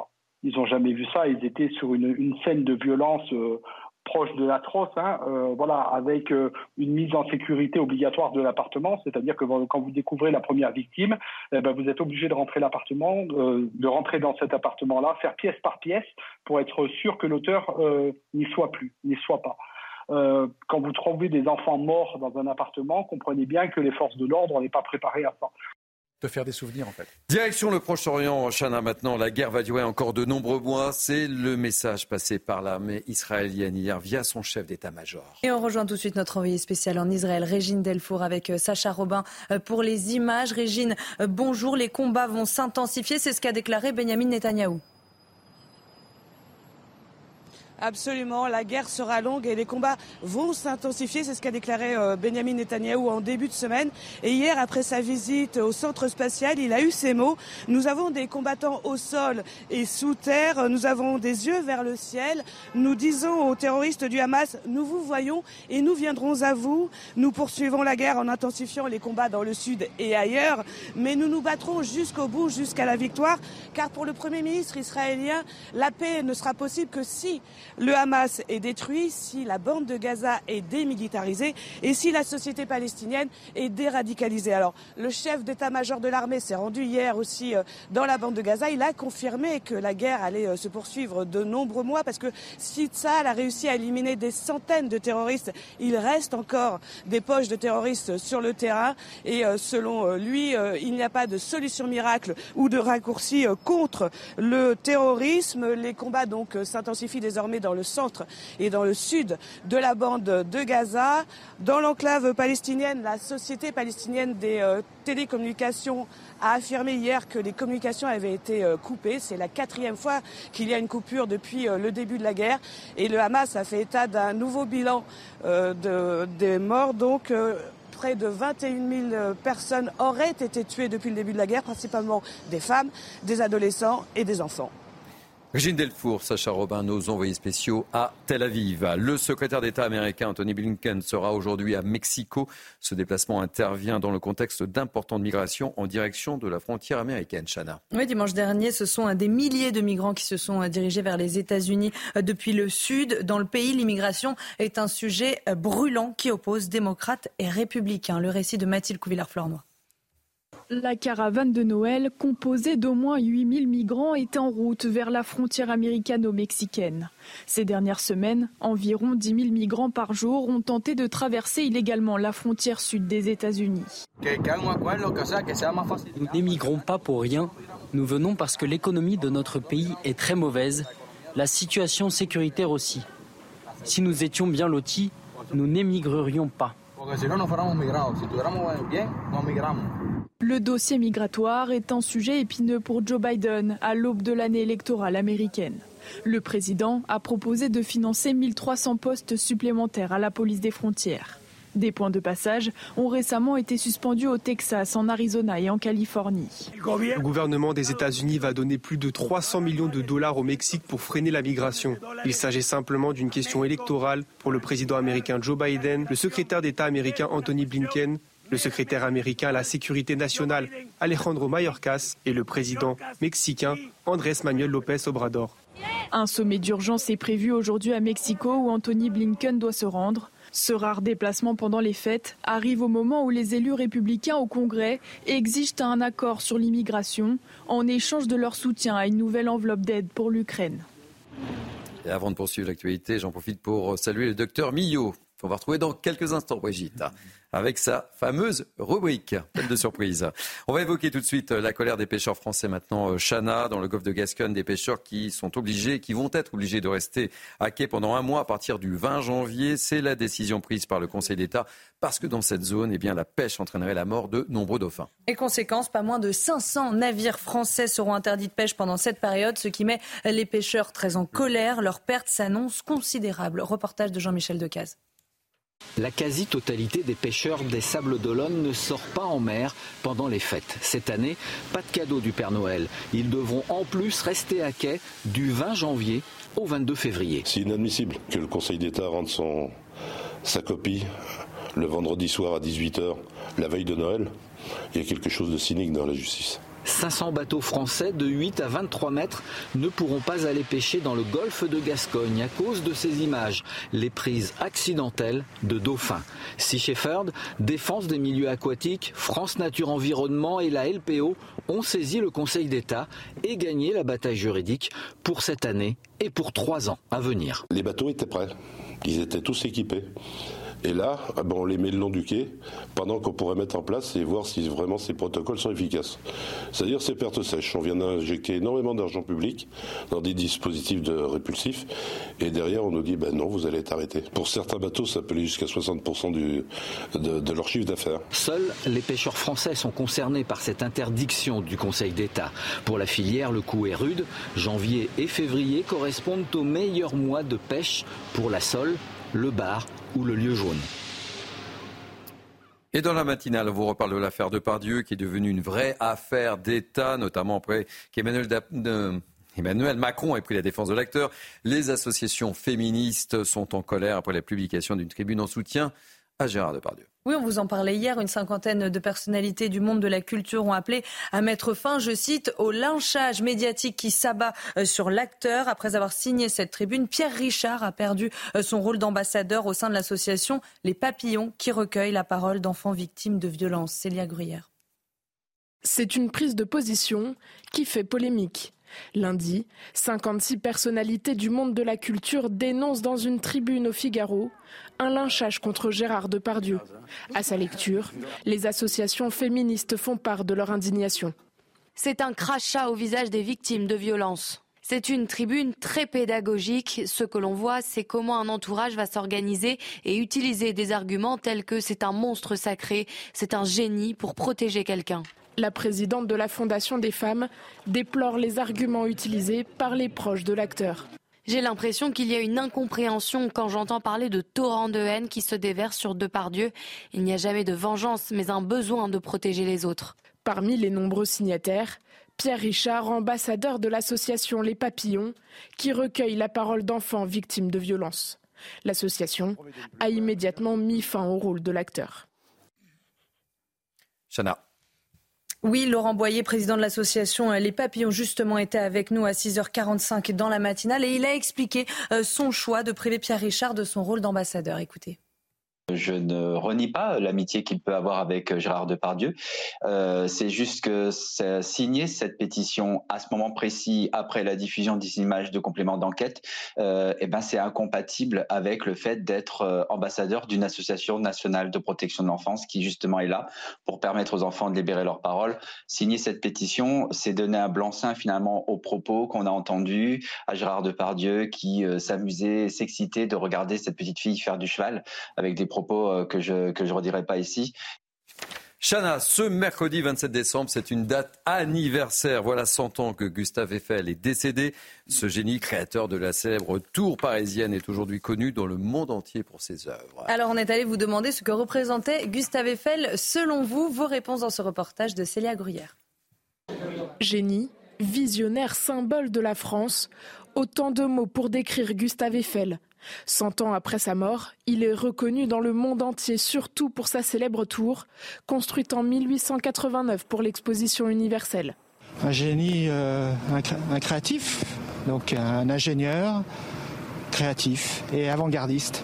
C'est tout le symbole de, Paris. Euh, la tour Eiffel, c'est la première chose qui vient à l'esprit pour, pour les gens qui vivent à l'étranger. Aujourd'hui, nous lui devons un vaste patrimoine architectural avec des centaines de constructions sur tous les continents et notamment des ponts. Il est certainement euh, un, visionnaire. Il a réussi à, à, relever un, grand nombre de défis et notamment euh, des records de hauteur, à la fois à, travers euh, des projets de, de, viaducs, de ponts comme euh, le pont sur le Douro, le viaduc de, de Garabi, mais bien sûr la tour Eiffel qui euh, couronne un peu toute sa carrière de constructeur. Mais Gustave Eiffel a aussi plusieurs inventions scientifiques à son actif dans les domaines de la météorologie et de l'aérodynamisme. Autant d'innovations qui ont poussé ses descendants à demander son entrée au Panthéon.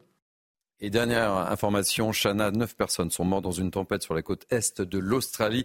Annonce faite par les autorités australiennes. Les victimes se trouvaient dans les provinces de Queensland et de Victoria, où plus de 80 000 foyers sont toujours privés d'électricité ce matin. Cette région est touchée depuis lundi dernier par des orages et des vents très violents, provoquant chute d'arbres et crues soudaines. Merci beaucoup. Elle est avec nous, Brigitte Millot, au summum de sa forme, tout de violet vêtu. On la retrouve dans quelques instants pour la chronique Santé. A tout de suite, Brigitte. Retrouvez votre programme avec le sérum anti-chute Seeker de Lazartigue. Lazartigue, efficace par nature. Bonjour Brigitte. Bonjour. Très élégante avec ce petit camailleux de, violet. Mais je vous remercie, vous aussi. Je vous renvoie le compliment. Très élégant avec ce camailleux de gris. bon, très bien. Alors vous allez nous parler aujourd'hui de quelques phobies insolites. Qu'est-ce que ça veut dire, ma chère Brigitte? Alors déjà, on va rappeler ce que sont les phobies et on va distinguer. En psychiatrie, déjà, euh, il y a deux types de pathologies essentiellement. Il y a ce qu'on appelle les psychoses. Les psychoses, ce sont des troubles majeurs hein, en psychiatrie, des troubles majeurs dans lesquels le patient euh, n'est pas conscient de sa maladie, ne sait pas faire la distinction entre la réalité et ce qui n'est pas vrai, et surtout n'est pas en demande de soins puisqu'il n'est pas conscient de sa maladie. Euh, dans ces pathologies lourdes, il y a la schizophrénie, il y a la bipolarité, la paranoïa, et malheureusement, on en a beaucoup parlé depuis hier, hein, avec ce massacre de ces quatre enfants et de leur maman. Ça, ce sont les psychoses. Ensuite, il y a les névroses. Les névroses sont des troubles beaucoup plus légers dans lesquels le patient est connecté à la réalité. Euh, il est conscient de son trouble et il est en demande de soins. Il a envie d'aller mieux, il a envie de se faire soigner. Alors dans les, dans les névroses, on retrouve euh, euh, l'hypochondrie, vous savez, ceux qui sont très anxieux sur leur santé. On retrouve aussi les TOC, les troubles obsessionnels compulsifs, des personnes qui allument, éteignent la lumière, qui essuient tout, enfin, etc. Et on a aussi les phobies. Alors, les phobies, euh, il y en a de plusieurs sortes. C'est quoi une phobie? C'est une peur irrationnelle, démesurée, et persistante euh, pour des objets, pour des situations, pour des éléments. Euh, et là, le patient, il est conscient. Il aimerait aller mieux. Il est conscient que c'est totalement illogique, mais il n'arrive pas à maîtriser sa peur. Il est, totalement incapable de, dominer son angoisse, sa peur. C'est une phobie, ça veut dire peur. Hein. Bah oui. Donc voilà. Après, il y a plusieurs types de phobies. Il y en a qui sont terribles. C'est quand on a une phobie sociale quand on ne peut pas voir les gens. Euh, là, vous restez chez vous, vous êtes totalement isolé, vous ne pouvez avoir de relation avec personne. C'est une catastrophe. Il y a aussi les phobies scolaires. Tous les ans, on a des enfants qui aimeraient aller à l'école mais qui ne le peuvent pas. Hein. C'est un refus d'obstacle. Ils voudraient y aller, mais ils ne peuvent pas. Après, il y a l'agoraphobie, la peur de la foule. Donc là, on ne peut pas aller bah, dans un magasin, on ne peut pas aller dans une gare, on ne peut pas aller. Et après, il y a ce qu'on appelle les phobies simples. Ah. Alors, les phobies simples, je ne vais pas toutes vous les énumérer, il y en a 6000 à peu près. Ah, quand même euh, En fait, chaque, chaque objet a sa phobie, si vous voulez. On a tous une phobie autour de ce plateau, c'est sûr même. Ah ben, vous nous raconterez la vôtre. les siennes, les... les, les vôtres. Euh, il y en a qui vont pas vous empêcher de vivre. Si vous êtes phobique des grottes ou des chauves-souris, vous pouvez arriver à vivre araignées. sans, Les araignées, il y en a un peu plus souvent que des chauves-souris. ça dépend des régions. Mais quand on a peur des araignées, généralement, on habite en appartement. Hein. L'arachnophobie. Euh, et puis après, il y a des, phobies qui peuvent vous gêner au quotidien. Hmm. Peur de prendre l'ascenseur, quand vous habitez, hmm. euh, vous n'avez pas habité au 15e étage. Hein. Euh, il y a des phobies comme ça. Il y a des gens qui ont peur de l'avion. Mm. Peur de l'avion, vous pouvez pas voyager, vous pouvez pas travailler, etc. Euh, peur euh, des œufs, des télécabines et tout, vous n'allez pas au ski. Enfin, vous voyez, il y en a qui sont plus gênantes que d'autres. C'est sûr. Mais là, aujourd'hui, c'était pas le but de la chronique, c'était de faire un petit jeu, un petit ah. quiz sur des phobies insolites. Alors, comme je vous le disais, il y a vraiment à chaque objet, chaque élément sa phobie. On va commencer, alors euh, j'attends vos réponses, hein, par la nano Pabulophobie. Regardez, vous avez la question là. Nano. Nano. Qui a une idée de ce que ça peut être C'est pas l'informatique, ça Non, c'est pas l'informatique. Non, je vois pas ce que ça peut être. Alors là. Bon, on va donner la réponse tout de suite. On va voir l'image. Ce sont des gens qui ont peur ah. des nains de jardin. Ah, eh oui. Nano, ça veut dire tout petit. Des, vous des, loin, hein. Et fabulo, c'est la brouette. Ils ont peur des nains de jardin avec des brouettes, s'il vous plaît. Ensuite, deuxième, Anuptaphobie. Je m'attends à tout. Vous allez avoir la question. Nuptial. À quoi Le mariage, mariage. non Ah oui, on, est- Ouais. on est dans le domaine. On est dans le mariage. Euh, L'union. ou, ou pas d'ailleurs. Ah, d'accord, ouais. on Ouais, je l'espère. dirais ça, moi aussi, Ce- ouais. C'est la peur du célibat. Ah. Ah, des gens du Pas mal, peur Eric. Hein. de rester célibataires et, et qui ont peur que l'autre s'en aille quand ils ne le sont pas, d'ailleurs célibataires, qui ont peur que l'autre les quitte. On va voir euh, la réponse tout de suite, euh, voilà, en image. Après, euh, une, euh, j'attends vos explications, cuniculophobie. Oula. À quoi ça vous fait penser? Euh, Denis, je vous laisse vous Non, lancer. je hein, avec de- un... je n'ose pas émettre des hypothèses Non. parce que vos hypothèses d'ailleurs que je vois dans vos sûrement pas ça. regards. Pour ceux qui auraient de mauvaises je vous donne la réponse. On n'a pas de mauvaise pensée. Ah, Oh, c'est la peur des lapins. Ah bon Tout simplement. Hein Après la Oh, tripophobie. Alors ça. Mais où est-ce qu'elle est allée chercher tout ça Ah bah, je vais chercher des trucs euh, quand même. euh, C'est pas le Pardon. C'est pas les jeux clandestins, ça. On apprend plein de choses hein, dans la On va regarder hein. tout de suite. En Ah ouais, fait, regardez. En fait, c'est la peur des trous. Ah, Mais là, on, on- on a mis une image d'une plante, etc.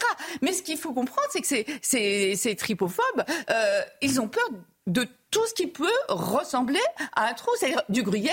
Ils peuvent pas supporter de voir Non. ce gruyère à table. Ah ouais. Ah oui, oui, non. Quand je vous dis que c'est irrationnel, illogique, mais euh, immaîtrisable, ils sont comme ça. Alors, Après, je vais vous en montrer une autre. Euh, la, hop, hop, hop, la coulrophobie. Celle-là, elle est un peu connue.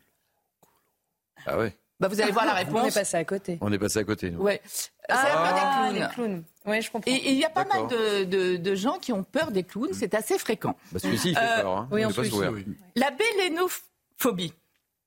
Je vais vous donner tout de suite la réponse. C'est la peur en On fait nul, des hein. aiguilles. Et Ah oui. c'est vrai qu'on a l'impression que souvent les enfants, voire les adultes, ont peur des, aiguilles. oui. Et vous vous rendez compte le retentissement que ça peut avoir. C'est-à-dire que vous n'allez pas vouloir faire un bilan, vous n'allez pas vouloir... En fait, c'est aiguille, mais c'est aussi tous les objets pointus. hein. Même une mine de crayon, ça les révulse. Même une mine de crayon. Ah oui, oui. Il- Il faut, il faut bien comprendre, encore une fois, que ça chez, chez le patient, ça, ça réveille des choses qui sont très douloureuses. hein. Il, a, il a réellement peur. hein, euh, c'est une vraie peur. Après, on va, on va aller un peu vite. La tapo, la tafo, pardon, phobie. Taphophobie. C'est la peur d'être enterré vivant. Et attendez, on, est, on a même des personnes qui, dans leur testament, disent qu'elles veulent être enterrées avec un téléphone pour pouvoir éventuellement, euh, si elles étaient amenées à se réveiller, euh, pouvoir joindre quelqu'un. Non, mais quand je vous dis que c'est irrationnel, il faut Ah oui, comprendre que le cerveau, euh, c'est compliqué. quoi. C'est encore un vrai continent noir, même si on le connaît de mieux en mieux. C'est assez compliqué de trouver de- du rationnel là-dedans. Et on termine par une euh, la carpophobie. La carpophobie, c'est la peur des fruits. Et j'ai Ah oui. appris Ah que Loane avait peur des bananes. Oui, Ah oui. c'est vrai. Euh, Ah oui La chanteuse Louane, ouais. Ouais. Elle a Voilà. peur des bananes. Voilà. Peur des bananes. C'est-à-dire qu'en fait, vous êtes dans un supermarché, il y a des bananes, vous, vous faites euh, le détour. Et, et c'est- important. Ce qu'il faut comprendre, c'est que ces peurs-là, on arrive à les soigner par euh, une thérapie d'exposition.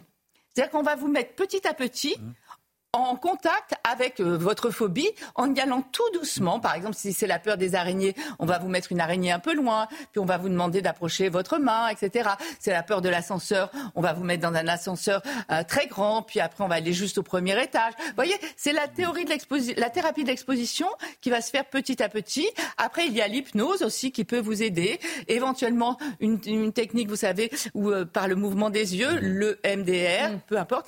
Il y a des thérapies, donc n'hésitez pas. à Pour la peur de l'avion, il y a des stages en simulateur de vol. Euh, voilà, voilà. Parce qu'il n'y a pas de médicaments en fait. S'il y a un médicament, par exemple, pour, pour la peur de l'avion, hein. ouais, c'est là-dedans. Pour la peur de l'avion, le médicament qu'on peut prendre, c'est juste un anxiolytique Oui. quand vous montez dans l'avion pour être euh, un peu plus cool. Mais sinon, et en plus, ça s'anticipe ces peurs. Par exemple, quelqu'un qui a peur de l'avion, il va commencer à avoir peur dès qu'il achète le billet. Ah bah ça oui. Et donc, en fait, il, il va avoir peur pendant des mois s'il les achète bien à l'avance. Voilà. Donc, euh, voilà ce qu'on pouvait Bon, dire. c'était passionnant. C'est phobies. En tous les cas, moi, mes phobies. Ah oui, vous ne l'avez pas dit. Bah, J'aime pas les araignées, j'ai peur des araignées. Vous êtes arachnophobe. Et les serpents. Hmm. Ah. Alors, comment ça s'appelle? Je me souviens. pas. Bah, Il faut retenir les mots. hein. Oui, enfin, en même temps, on peut vivre euh, tranquille quand même. Oui. Toi? Moi, les crapauds. Ah. Je suis figée, je suis Non, moi, figée face aux j'en- J'en ai pas trop en fait. Je, je vois pas. Je cherchais, mais. euh, Non plus. Karine Denis Non, Quel non, courage. pas- à part les serpents, de ouais, les serpents. À part les serpents. Ouais. Ouais. Et pour certains hommes politiques qui ont des phobies administratives Ah, moi, j'ai une phobie administrative. Merci mille fois. Merci mille fois, ma chère Brigitte, c'était passionnant. C'était votre programme avec le sérum anti-chute Seeker de Lazartigue. Lazartigue, efficace par nature. Allez, assiste Amine, la matinale de CNews avec ses phobies. Merci pour votre grande fidélité. Merci Chana. Merci Eric. Merci Denis. Merci Karine. Merci Brigitte. Euh, je remercie également Laure Parra, François Bouillet, Patrick Urban et Samira Chabi qui m'ont aidé à préparer cette matinale d'information. Tout de suite, bah oui, c'est l'heure des pros. Hein, c'est l'heure des pros. Avec hein. Deval. Avec Elliot Deval. Bye bye. On sera là demain matin, 5h55. La lumière sera allumée pour votre réveil. Passez une belle journée sur CNews.